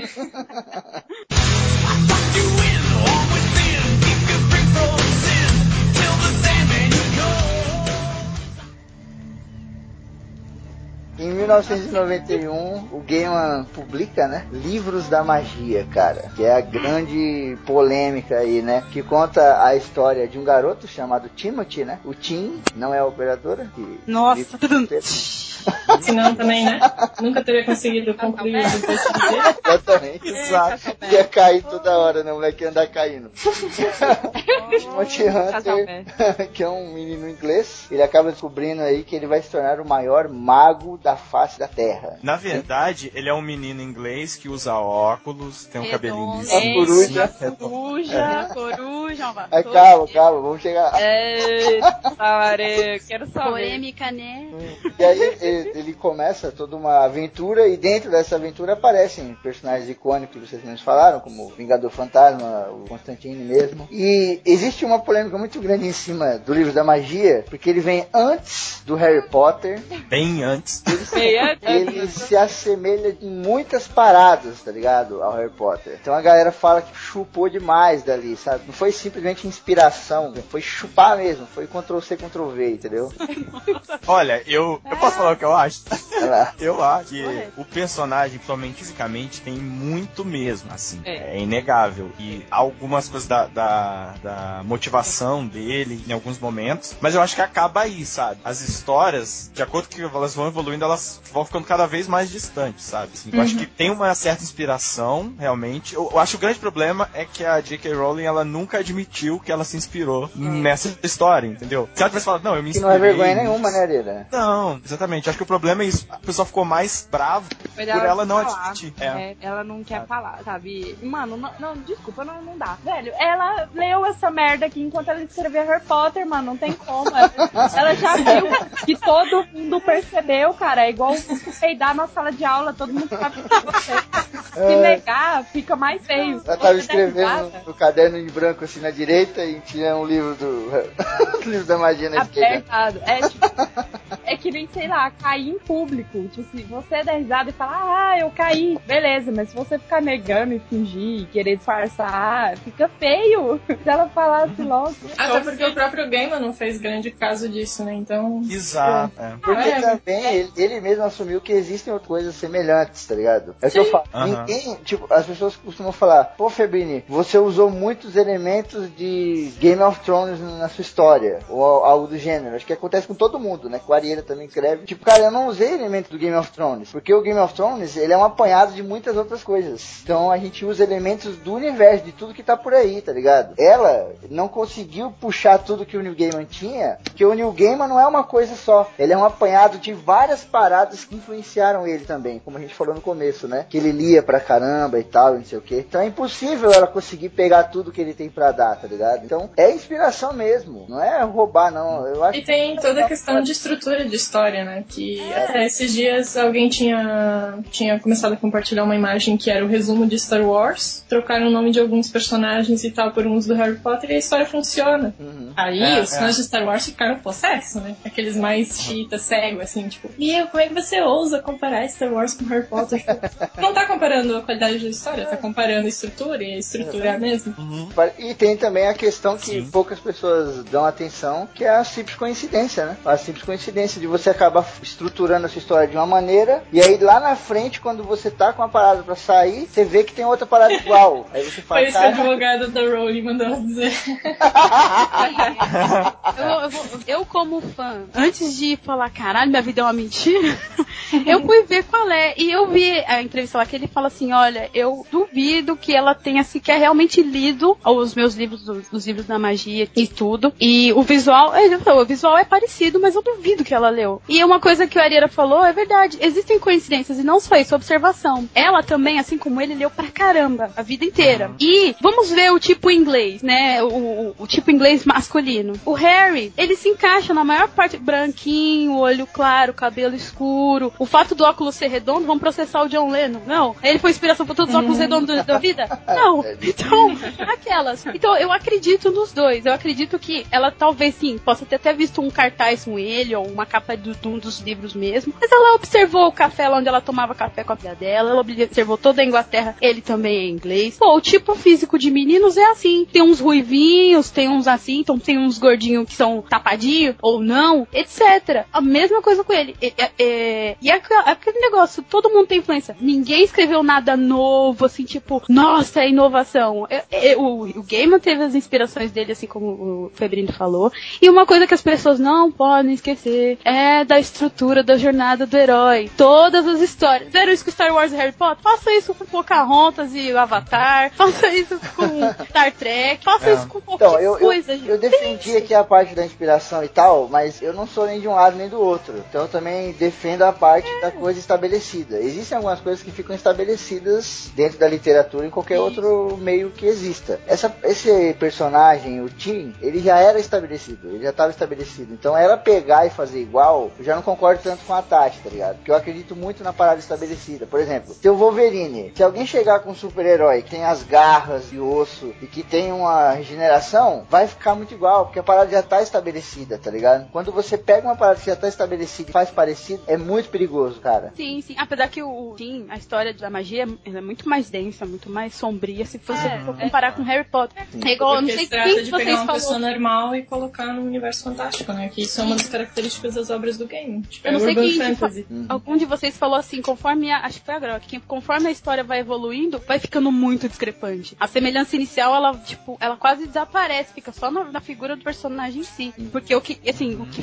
vale de fato é a, é a história, né, a jornada de cada um deles e a fato da diferença. Então, pra ficar em harmonia comigo mesma e não surtar, tipo, o erro 404 de novo, eu aceitei, eu aceitei as versões dos dois, assim, ele meio que tá cagando pra história, ela, beleza, ela podia ter falado, não, eu realmente vi um cartazinho, achei um menininho bonitinho, mas o resto todo eu me virei, tudo que eu já conhecia já tinha ali, então eu resolvi ficar na neutralidade mesmo.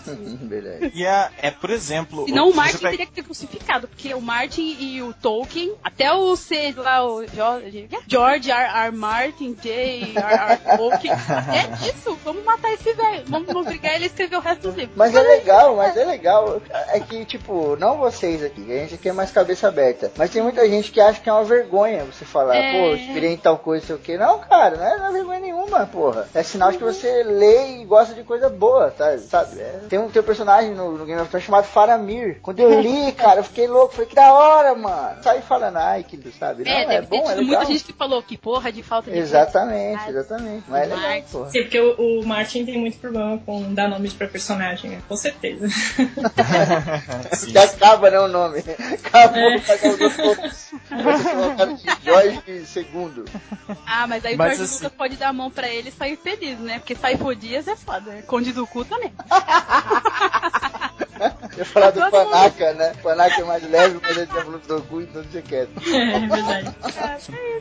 Não, e eu acho assim, é, é o que a Raquel comentou, sabe? O Gaiman, que é quem deveria estar se importando com isso, já deu declaração e não se importa. Então por que que, sabe, a galera fica nessa briga? Deixa. E brigam, cara. Meu Deus, como brigam. Vamos brigar e vamos continuar brigando. E nos E a única vez- vamos continuar ainda a treta. A única vez que ele realmente ficou puto e processou foi o. Ele processou o. Ih, caramba. McFarlane. McFarlane. McFarlane. Aí sim ele ficou puto. Ele falou: Não aceito essa porra que você tá fazendo com a Angela lá do, do Spawn. Que caralho é isso? Você realmente é um safado. Aí sim, ele rodou a baiana, saiu do, do, do sapato inglês dele. e aí sapato realmente. inglês é ótimo. cara. Foi. É um sapato inglês, caralho. E nunca mais deu certo, vai. É a obra do cara, mano. Tá certo. Pô, é, foi muita. Aquilo foi cara de pau E, total. e uma coisa é que o Gaiman, nesse processo, ele ganhou e ele doou o dinheiro, porque ele falou que não era por dinheiro, era pela questão ética do cara. É? tava Sim, tá Pela honra. Mas, inclusive, com o McFarlane aí, tem um outro processo que ainda tá rolando do game com ele, por causa do Miracle Man lá, né? Que é a história que começou com o Alan Moore e o Gaiman continuou, aí a editora faliu, e aí o McFarlane comprou a editora e tinha direitos da publicação, mas aí ele começou a publicar da forma que ele queria. E aí tem uma briga que tá de 97, começou essa briga e tá até hoje ainda na justiça. O Gaiman e o McFarlane de novo.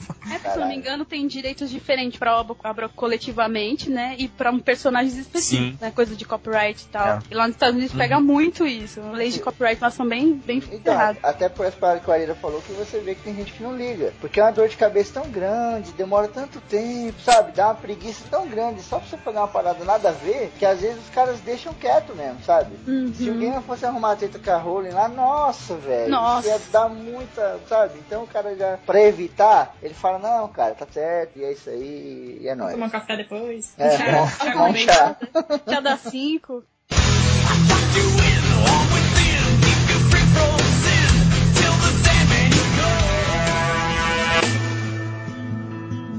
A gente vai falar aqui um pouco das obras que a gente mais gosta, né? Eu, como só li uma, então é que eu mais gosto.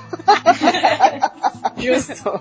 Vou começar puxando aqui Stardust, que eu li em cinco dias. Ó! Tinha gravar esse cast aqui, eu tive que ler rapidão, mas acabou que atrasou três meses, né? A gente ia gravar em 2010, né?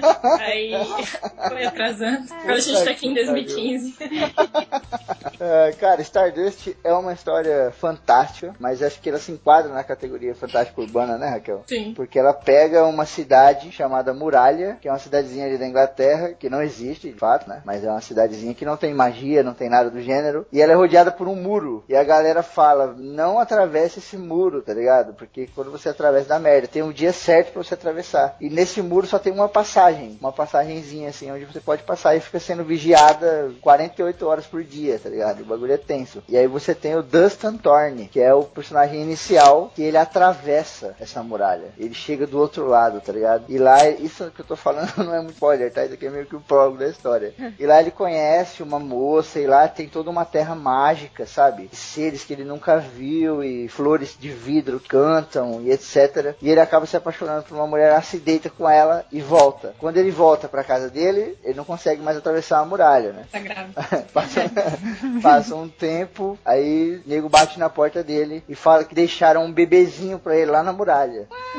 ele vai lá pegar o bebê que ele engravidou a mina lá na Terra Mágica, né? E esse bebê é o Tristan, que é o personagem principal da parada, né? Que também é apaixonado por uma menina. O amor, ele é muito bem trabalhado nessa história. E essa menina não dá bola pra ele nem a pau, tá ligado? Ignora ele fodamente. E aí tem um dia que ele fala, meu, eu iria pra Índia buscar especiarias pra você. Eu iria até o Japão pra pegar, sei lá, a espada do samurai. E começa a falar uma par de coisa. E ela fala, meu, o que, que eu ia fazer com isso? Isso pra mim não, não significa nada, né? Ele fala, caramba, mas eu iria pra todos esses lugares por você. Isso não significa nada. E aí passa uma estrela cadente saindo. E ela pega e fala de zoeira, né? Ah, Se você for lá e pegar a estrela cadente cair e trazer pra mim, eu fico com você. E ele é um cara tão puro, cara, tão ingênuo. O amor dele é tão verdadeiro que ele fala, tá bom, então eu vou lá. E aí ele arruma umas paradas e vai atrás. Só que pra ele ir atrás dessa estrela, ele tem que atravessar a muralha. E ele já lembra da parada que não pode, aí dá toda a treta. Ele consegue atravessar de fato. Mas o que acho foda demais dessa parada é que, tipo, a história. Minha voz tá indo embora já por causa de ontem.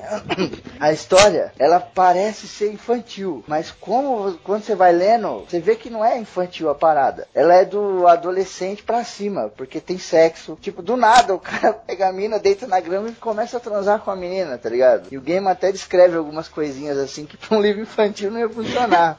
Então, quando você começa a ler, você pensa que é infantil, porque tem uma pegada bem tipo Hobbit, sabe? Mas depois você percebe que não é infantil e começa a seriedade da parada vai ficando cada vez maior, entendeu? E é legal que essa parada da estrela cadente é um motivo gigantesco na vida do Tristan, porque o cara não tem objetivo nenhum. Ele só tem a lojinha de comida, né, lá, de alimentos que ele vende, trabalha lá como garçomzinho e tal, e o cara não tem objetivo nenhum. E aí quando vem essa parada da estrela cadente, que ele tem que ir lá pegar, é um- uma parada impossível? É, mas é um motivo pra ele é foda, sabe? A gente fez o cast do espadachim de cavão, né, desses dias aí. Aham. E a carta lá funciona da mesma maneira, né? Ele tinha a carta da Target, mas ele não lia. E aquele bagulho meio que dava um gás pra ele, sabe? E aqui no Tristan, ele tem a parada da estrela cadente, caiu e dá um gás foda pra ele atrás, mas é meio impossível. E, inclusive, no meio da história, tem uma passagem que ele para, aí ele olha assim e fala: caramba, pra onde que caiu mesmo essa parada? Que ele já não lembra mais. Já aconteceu tanta coisa e o motivo já levou ele tão longe que ele simplesmente desapega do motivo, sabe? A parada serviu pra dar um impulso pra ele, mas depois que ele pegou o impulso, ele já começou a andar, por, sabe, com as próprias forças ali e tal. A história é fantástica, cara. Tem umas bruxas que são as melhores bruxas da literatura que já vi até hoje. são bruxas que elas são velhas, horror- horrorosas. Tem um quadro na parede onde tem as minas gatas. São três minas gatas, então elas trocam de lugar com essas minas gatas e elas se tornam gostosonas. Só que lá no quadro fica uma velha no lugar da mina gata. E ela pode usar essa parada durante algum tempo, sabe? E ela vai envelhecendo esse corpo e ela precisa pegar uma Stardust, né? Uma poeira do estrelar que vem junto com o cometa para poder ficar jovem de novo. E ao mesmo tempo você tem um reino, que é o reino de Thunderhold, uma coisa assim, Stormhold. E lá o rei morre e ele tem vários filhos, acho que são sete ou oito. Quatro estão vivos e quatro estão mortos. E ele joga o colar no céu e o colar se torna estrela cadente. E ele fala: quem pegar esse colar vai se tornar o novo rei. E aí as- os oito filhos vão atrás, os vivos e os fantasmas, e as três bruxas estão indo atrás, e o Tristan também tá indo atrás, sem saber de nada disso. Isso dá uma treta gigante, cara. Acontece uma parada muito foda. Muita coisa acontecendo ao mesmo tempo. É muito criativo. Gaiman escreve de uma forma. É sensacional, cara. Até numa história simples, assim, sabe? Uma historinha que, eu- que é o tipo de história que eu gosto. Que tem essa pegada fantástica, mas de boa e tal. Mas, puta, é muito louco, cara. Tem algumas passagens, até falei pro Arieiro uma vez, que são geniais. Que tem uma parte que ele fala assim: lá no lago onde o Tristan passou, tinha um sapo encantado. Que ele procurava a mosca encantada. Se ele comesse a mosca encantada, ele ia voltar a ser o príncipe encantado que ele era. Só que aí vem uma coruja e come o sapo. Ele fala: essa coruja é um príncipe encantado que tava procurando o sapo encantado que tava procurando a mosca encantada. é muito foda, são várias passagens assim, legais pra caramba, sabe? é muito bom, cara. Muito Você falou da, de ser uma ideia simples, né? A ideia desse livro, ela veio também de uma forma bem bobona, assim. Acho que o Gaiman tava na casa de um amigo dele, alguma coisa assim, e viu uma estrela cadente dele. Começou com uma brincadeira, tipo, e se? E se alguém fosse atrás da estrela? E se não fosse uma estrela, mas se fosse uma menina, assim? Então, tipo, a ideia nasceu que de uma... legal. Sim, é Essas legal. ideias loucas que ele tem, que Aham. tudo pode virar uma história. É, é, é a maneira certa, né, cara? A inspiração, você tem que dar atenção pra ela. Se você ignora a sua inspiração, você tá fudido. Exato.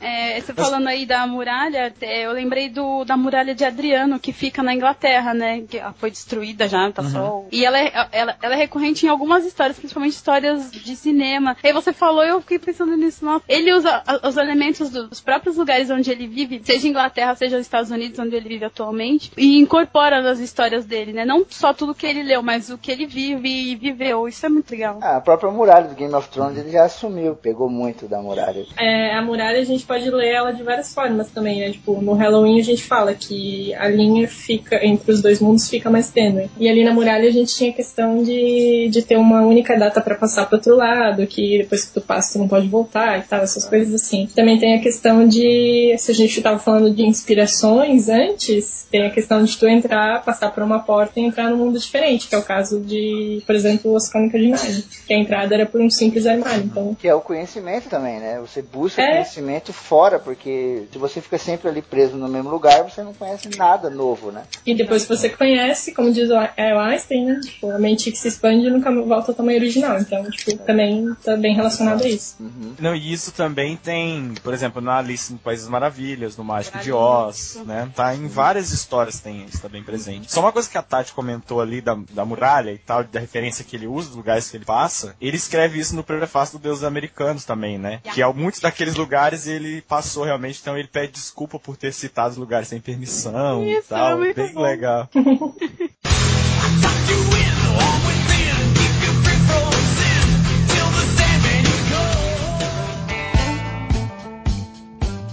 Bom, com data de publicação em 2001 nos Estados Unidos, nós temos Os Deuses Americanos, que é uma obra fantástica, tudo, né, do Neil Gaiman, todas as obras dele são fantásticas, mas essa é muito bacana porque ela é, na sua totalidade, um road trip muito abrangente, ele praticamente corta os Estados Unidos, e umas coisas legais é que por, esse, por essa obra, o Gaiman ganhou em 2012 os prêmios, os prêmios Hugo, Nebula e o Bram Stoker, e ele ficou na lista de best-seller do New York Times também por um bom tempo. Ah, o livro fala sobre a, a vida, né? Acompanha o Shadow, né? Que é sombra, a tradução do cara, do nome do cara é sombra. E a história de que ele já começa a história no, numa prisão. Na prisão ele tá pra sair da prisão. E ele descobre que a esposa dele morreu, né? E aí ele fica arrasado, porque aconteceu um monte de coisas que fizeram com que ele tivesse que ir pra cadeia, né? Pra prisão. E é, é óbvio, né? A esposa se sentiu muito sozinha, muito mal. Então ele sai, né? Um dia que tinha que ser de alegria, um dia de tristeza, porque ele sai pra ir pro, pro funeral da esposa dele. E aí, quando ele chega lá e tudo, naquele momento de tristeza, na verdade, ele, a história se desdobra e a gente descobre que a Laura, que era a afinada, morreu enquanto ela tava fazendo sexo oral no melhor amigo dele no carro. E aí eles, o cara tava lá, ah, meu Deus, que delícia, e eles capotaram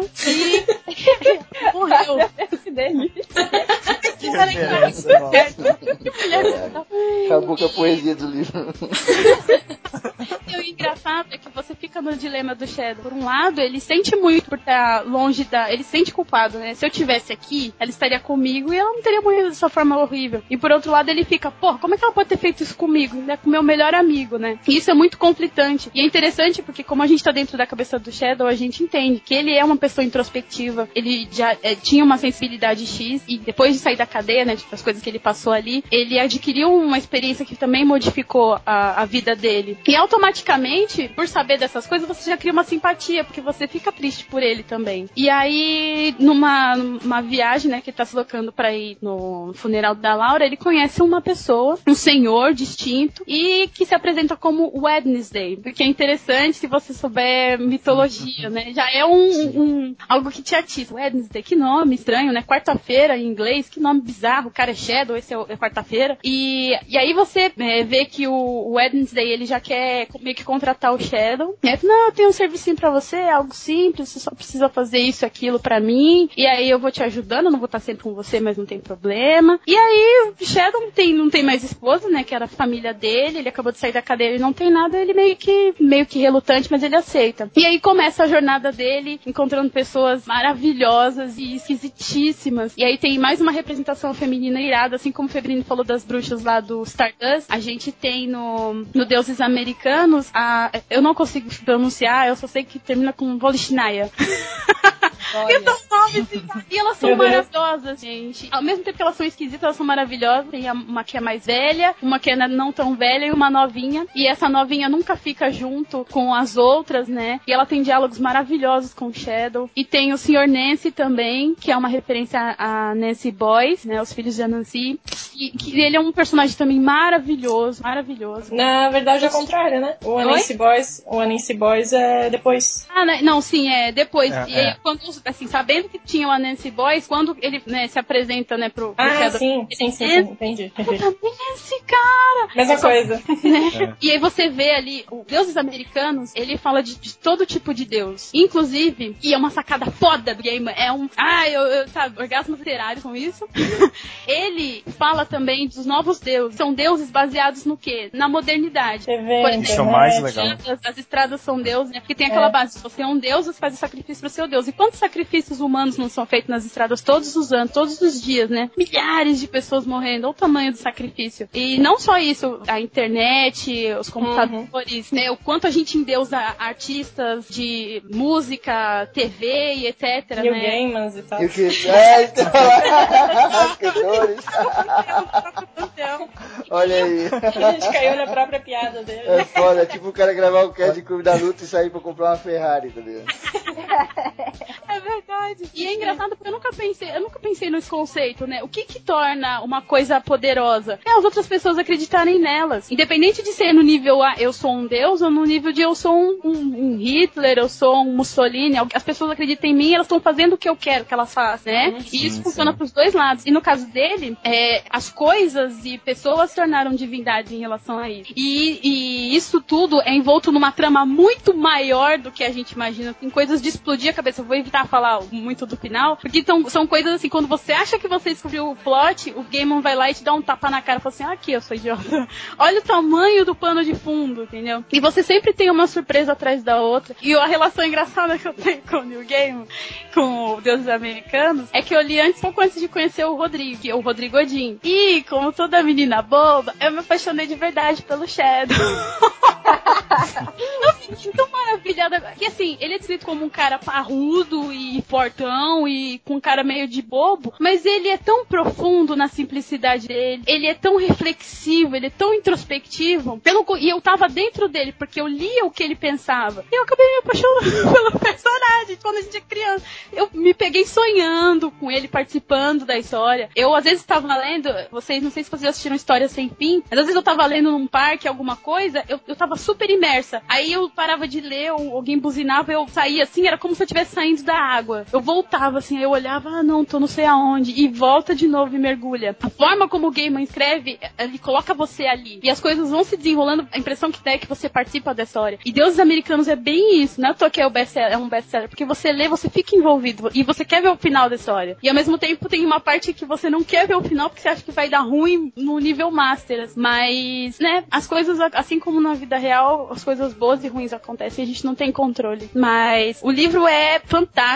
dá pra você conhecer muito dos Estados Unidos, apesar de ele ter falado, e pediu desculpa por usar, né, ele fala, né, essa é uma obra de ficção, não um guia. É, deixei vaga a localização de vários lugares, pra, né, pra que você pode encontrar ou pode não encontrar. Mas é uma road trip fascinante. Eu fiquei com vontade de conhecer os Estados Unidos desse jeito, sabe, de carro, indo, conhecendo. Tem pessoas que você conhece super pouco, tem pessoas que você conhece pra caramba. Na- e na verdade todos se tornam seus amigos, né? Porque você acompanha a, a jornada deles. E só pra encerrar, eu imaginei como se fosse um filme, pra mim, quem tem que interpretar o Shadow é o menino que fez o Bane, que eu tô esquecendo o nome de todo mundo. Tom é, Hardy. Tom Hardy, isso. Só vi um nome na Eu cabeça da imaginei Tati, o Tom mano. Eu- quando eu li a descrição, eu falei, esse é o Tom Hardy, Você sabe? se apaixonaria por Tom Hardy, ok. Com certeza. Não, é, eles têm aquela expressão triste, maneira, que eu- a cara do Shadow é, é total Shadow. Mas com máscara ou sem máscara, Tati? Tem lá.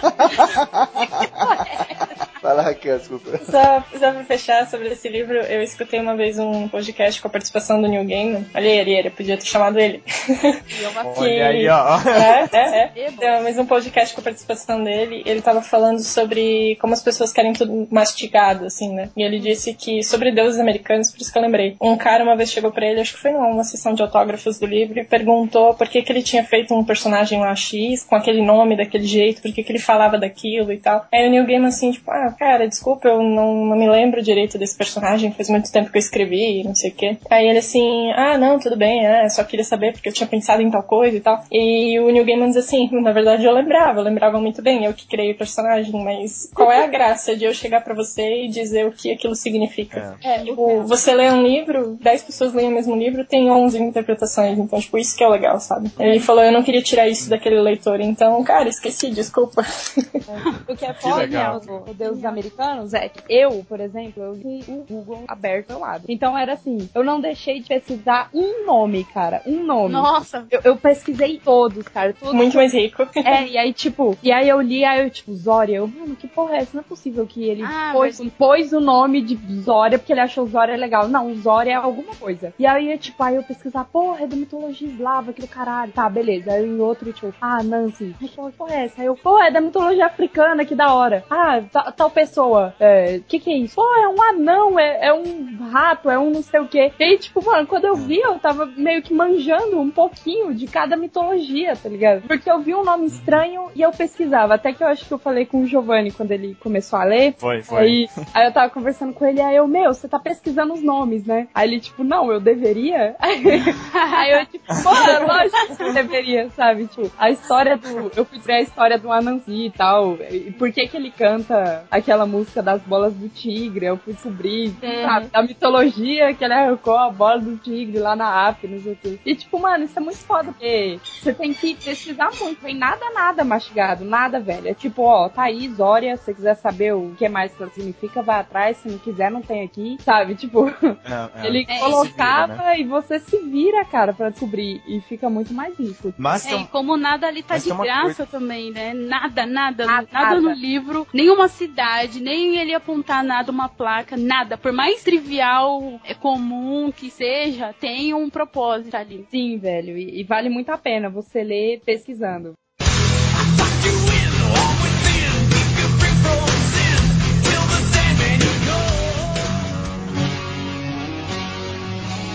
Bem, vamos falar agora então do. Acho que foi o último livro dele que foi publicado aqui no Brasil, que já tem No tradução, Brasil. né? É, porque já saiu um, mas. É, que é o, o Oceano. da produção dele ali não para. né? É. Mas então nós vamos falar de Oceano, que é. Nossa, eu falar a verdade, eu li esse livro quando a gente marcou esse cast pra gravar há algum tempo atrás. e aí eu falei, não, vamos, vamos ler Oceano. E assim, Antes, foi só- uma só- das experiências. É que é uma coisa muito legal que o fato do Oceano do Caminho ter sido publicado aqui no Brasil, a editora que pegou ele, tipo, fez um trabalho muito bom de marketing. Gerou muito, muito, muito novo leitor. Muito novo leitor mesmo. Muita gente passou a conhecer Neil Gaiman. Ele deixou de ser aquela figura, é, assim, tipo, ah, uma literatura muito complicada, muito difícil de absorver, pra ser uma coisa assim, tipo, tá, vou tentar, olha o tamanho do livrinho, sabe? Tipo, vamos ver no que que dá. E muita Sim, gente sim. se surpreendeu e virou fã, assim. Foi muito importante pra, É. pra obra dele no Brasil, o lançamento desse livro aqui. Agora pode falar. Desculpa. Não, imagina. E assim, resumindo, sem dar spoiler, né? A história é de um rapaz aí que tem, sei lá, um pouco mais de 40 anos, que a gente não sabe o nome, no momento nenhum do livro, que eu acho fantástico isso quando você não sabe o nome do personagem. Eu Você adoro história assim. É porque pode ser Exato, você, né? não. É mais fácil se colocar no, nos sapatos ingleses do personagem. É. E assim, é, é- é exatamente isso. Eu fui perceber que eu não sabia o nome do personagem muito tempo depois que eu fui falar, ah, é um personagem que chama. Qual que é o nome dele? E aí eu fui, não tem nome! Caramba! Normal. E aí a história começa com ele saindo de um funeral de alguém próximo, que você também não sabe quem é, e não vai saber. Mas então ele resolve visitar o local onde era a casa que ele foi criado, e aí ele passa em frente a essa casa que foi modificada, já não é mais a mesma coisa, e ele se lembra que seguindo naquela rua, né, tinha a propriedade de uma amiga dele de infância. E aí ele vai até aquela propriedade, bate na porta, começa a conversar com a senhora que ele acha que é a- mãe da menina, que é a Letty, né? Uhum. E aí ele pede pra ir até o lago, que é o lago que essa menina um dia convenceu ele que era um oceano. E aí quando ele chega no lago, ele toca no lago e aí ele começa a se lembrar das coisas que aconteceram quando ele tinha sete anos, assim. E, e aí, enfim, vai surgindo um monte de coisas na família dele. E o que acontece com esse contato com essa amiga, ele abre as portas para um mundo fantástico. E a forma com que o, o Gaiman escreve, você não sabe. As, chega um ponto que você tá tão imerso naquela história que você não sabe o que tá acontecendo de verdade, o que ele tá imaginando, o que é real, o que é fantástico, sabe? É assim, é, é, fan- é- E assim, a minha experiência com esse livro foi muito forte porque ele me levou pros meus sete anos também, sabe? Eu, eu lembrei de coisas que, que eu não imaginava, sabe? Que na minha cabeça tinha sido apagado totalmente. E aí aquela coisa que você imagina, nossa, ele passou por isso tudo e não se lembrava. Mas você vai se lembrando de muitas coisas da sua infância enquanto você lê também. Então, sabe, foi um resgate do, do, do Arieira lá de sete anos. assim, cara, muita coisa que voltou. E até eu, eu acompanho o canal da Tatiana Feltrin e quando ela leu o livro, ela comentou uma frase que eu acho que é perfeita, assim. Ela falou, eu li Luciano no fim do caminho e eu só posso dizer uma coisa, isso não é justo, New Game.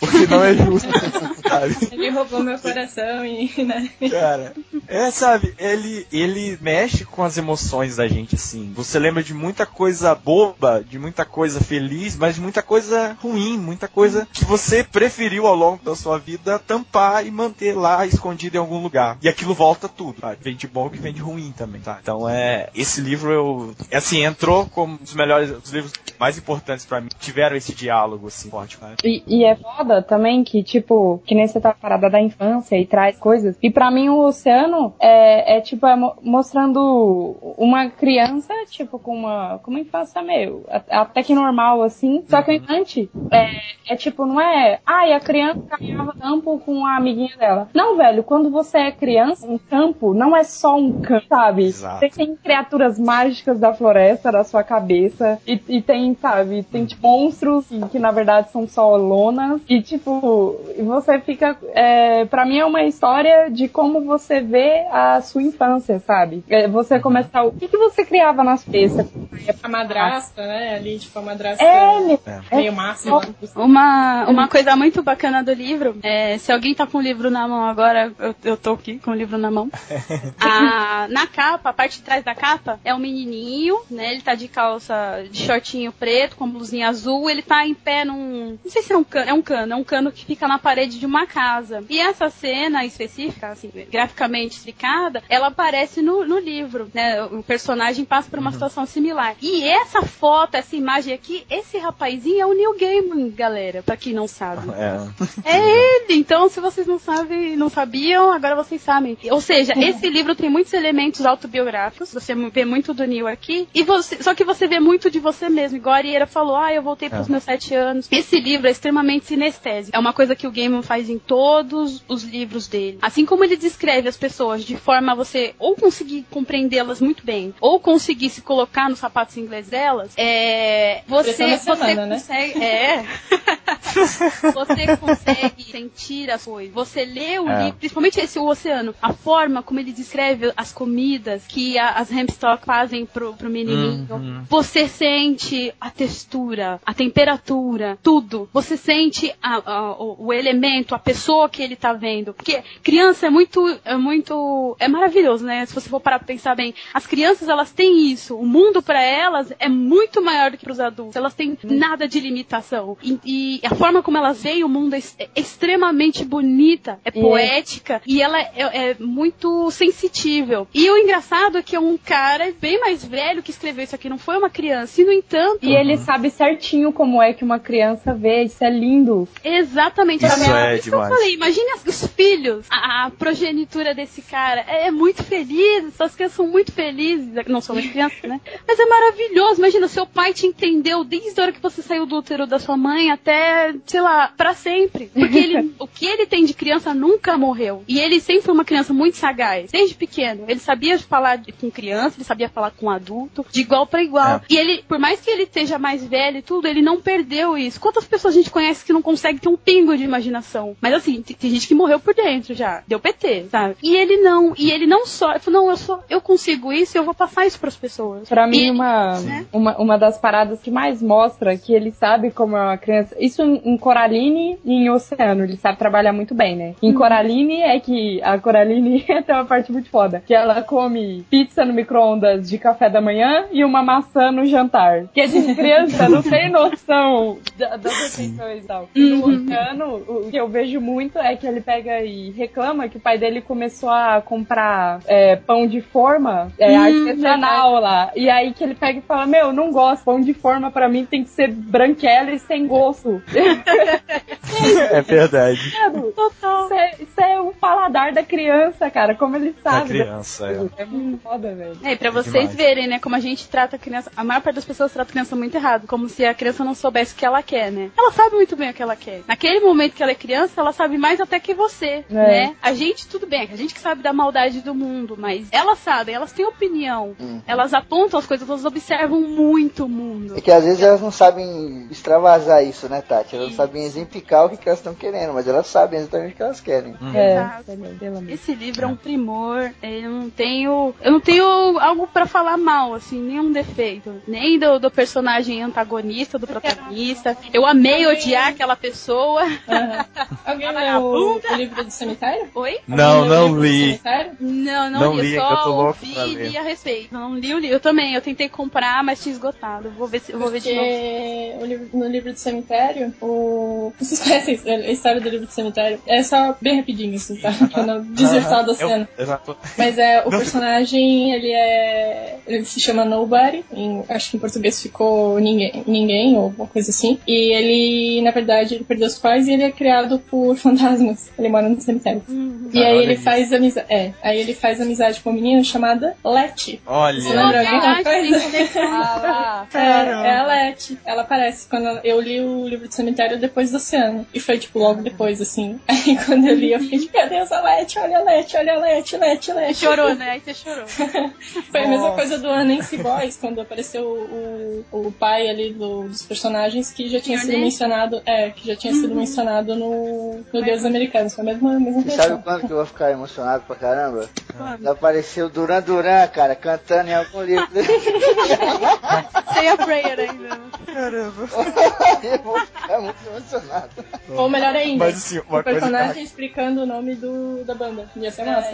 Ah, nossa, isso é foda demais. É. Ô, Ariel, eu tenho Ele- uma, uma pergunta pra te fazer. Você chorou quando terminou o Eu, livro? eu, não, eu não chorei quando terminou, eu chorei durante e chorei quando terminou. eu sendo sincero, eu, é uma coisa que foi, foi numa fase, eu não sei se foi pela fase, eu tava quando eu li, sabe? Uma fase assim, longe da família, longe de todo mundo. E aí fazer o. Ah, então beleza. É nada a ver isso aí, Eu não. É o efeito Não, colateral assim, básico.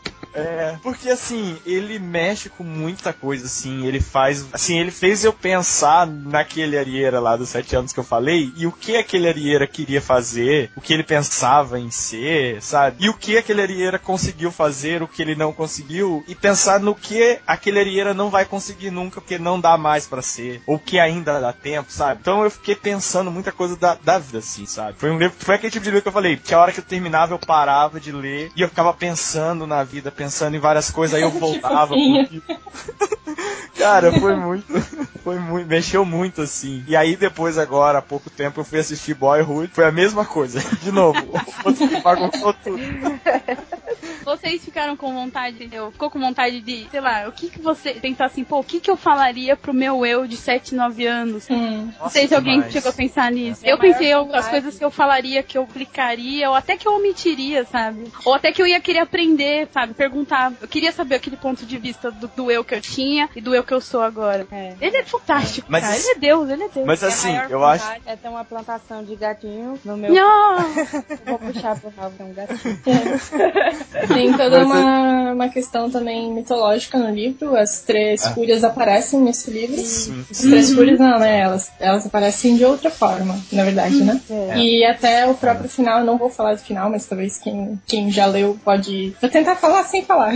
mas, tipo, principalmente assim, na última página, a questão de, de luas e tudo mais, tudo que é mostrado, assim, tem muita relação com a mitologia que o Gaiman utilizou no livro. E é uma coisa que, assim, quem conhece percebe, quem não conhece não percebe, e tudo bem, porque aí tem Sim. outro sentido e é outra coisa, e é um livro cujo final, assim, já foi debatido por mim, por vários amigos meus também, e todo mundo entendeu uma coisa diferente, assim, acho que isso que é o mais legal do, do livro dele. E se a gente fosse um dia sentar pra ele e perguntar o que era, ele ia dar um migué de novo, que ele fez com o cara Fala de Deus sim. americano, sabe? Ele, eu acho que ele ia falar assim: primeiro eu quero saber o que cada um achou. Ele ia querer saber de todos nós primeiro. Que se ele desse esse migué, a gente ia sair com o cu entre as pernas. Sei lá. Ah, e, eu- de novo, né? Como ele trata os personagens femininos, como os personagens femininos são ricos. Você termina o livro, você olha no espelho e fala: Ah, ainda bem que eu sou mulher. Eu não sei se vocês se E Ariera, passou por isso? Não, por isso eu não passei, não. Não, não. Isso eu não senti. Pra gente ver que realmente cada um interpreta de um jeito, né?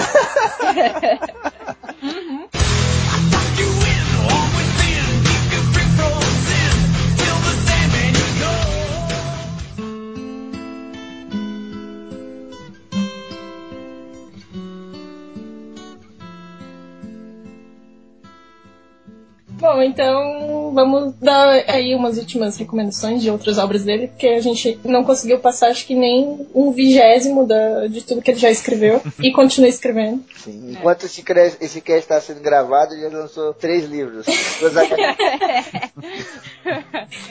Assim, uma graphic novel que eu gostaria de ter comentado aqui, mas também realmente não deu tempo, é Sinal e Ruído. Eu acho que é uma das. É, um- é uma obra dele em parceria com o Dave McKean, é uma das coisas mais bonitas que eu já li, assim, é lindo, lindo, lindo demais. E é uma recomendação que eu deixo pra vocês. E deixa eu ver o que mais, talvez. Bom, de livro também ele fez agora uma releitura do conto João e Maria, mas isso tá, foi lançado lá fora, assim. Mas assim, é uma releitura bem, bem macabra do conto, bem próximo do que é originalmente, né? E ficou, ficou bem legal também. Dá pra ler pra crianças e pra adultos, porque tem umas coisas que só adulto entende mesmo. Eu queria indicar aqui uma coisa que a gente não comentou, que é dos contos do Gaiman, que eu acho que ele no conto ele talvez seja até melhor do que no romance. Eu não sei, ele é tão perfeito em contos assim. Mas eu queria deixar aqui o Belas Maldições, que é que é um dos primeiros livros de conto dele, que é muito legal e tem contos fantásticos assim, que aí é indicação. E eu queria deixar uma outra indicação, que é do discurso dele que ele fez na Universidade de Artes, na Filadélfia, que foi o que eu falei no começo do Cometam Erros. O discurso né? é, é fantástico. E aí ele fala isso do cometer erros e tal, porque quando você comete erro, é significa que você tá tentando algo. Então, um dos conselhos que ele dá é cometer erros. E saiu um livro também agora, né? Que é Fazendo Boa Arte, né? Isso. Que é exatamente baseado no. no, no- É o no- discurso na O íntegra. discurso é livrinho Isso. pequenininho, baratinho. E assim, e o livro, ele é todo feito de acordo com o que ele tá falando, né? O conselho que ele te dá, a forma como o livro foi escrito, assim, visualmente tem relação com o que ele tá falando. Então é fantástico, assim. É, um que é, tipo, esse é bem famoso, assim. Pra mim foi bem significativo, pra vocês eu não sei, mas é Coraline, que não deu tempo de falar, né? Mas eu acho lindo, a viagem dela é fantástica, a forma como a Coraline é esperta e vê o mundo. É tudo maravilhoso e a mensagem do cuidado com o que você deseja, às vezes, né, é tão bom assim. e, tipo, fique contente com a sua vida e faça o melhor dela, sabe? Não fique desejando outra vida, sei lá. Porque é- essa é a que você tem e é isso. Você vai ter pro, sabe, até o dia que você vai morrer. Então, então é muito foda, eu adoro esse livro, ele é super curtinho, é a versão feminina do Oceano no Fim do Caminho. E é muito legal, é isso, é isso. E lembrando, né, Grok, que o filme não foi dirigido pelo Tim Burton. Isso, Coraline não foi dirigido pelo Tim Burton. Não foi, não foi, não é do Tim Burton. Nem todas as animações stop motion sombrias são dele. Olha isso.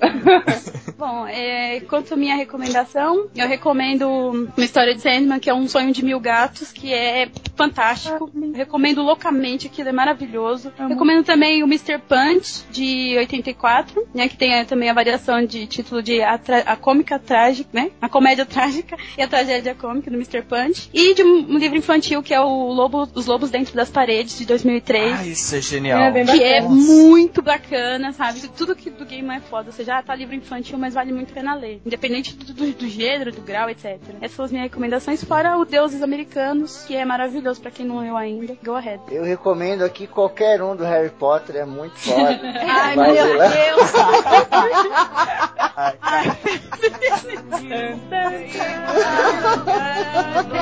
who stand alone, and the forest will echo with laughter.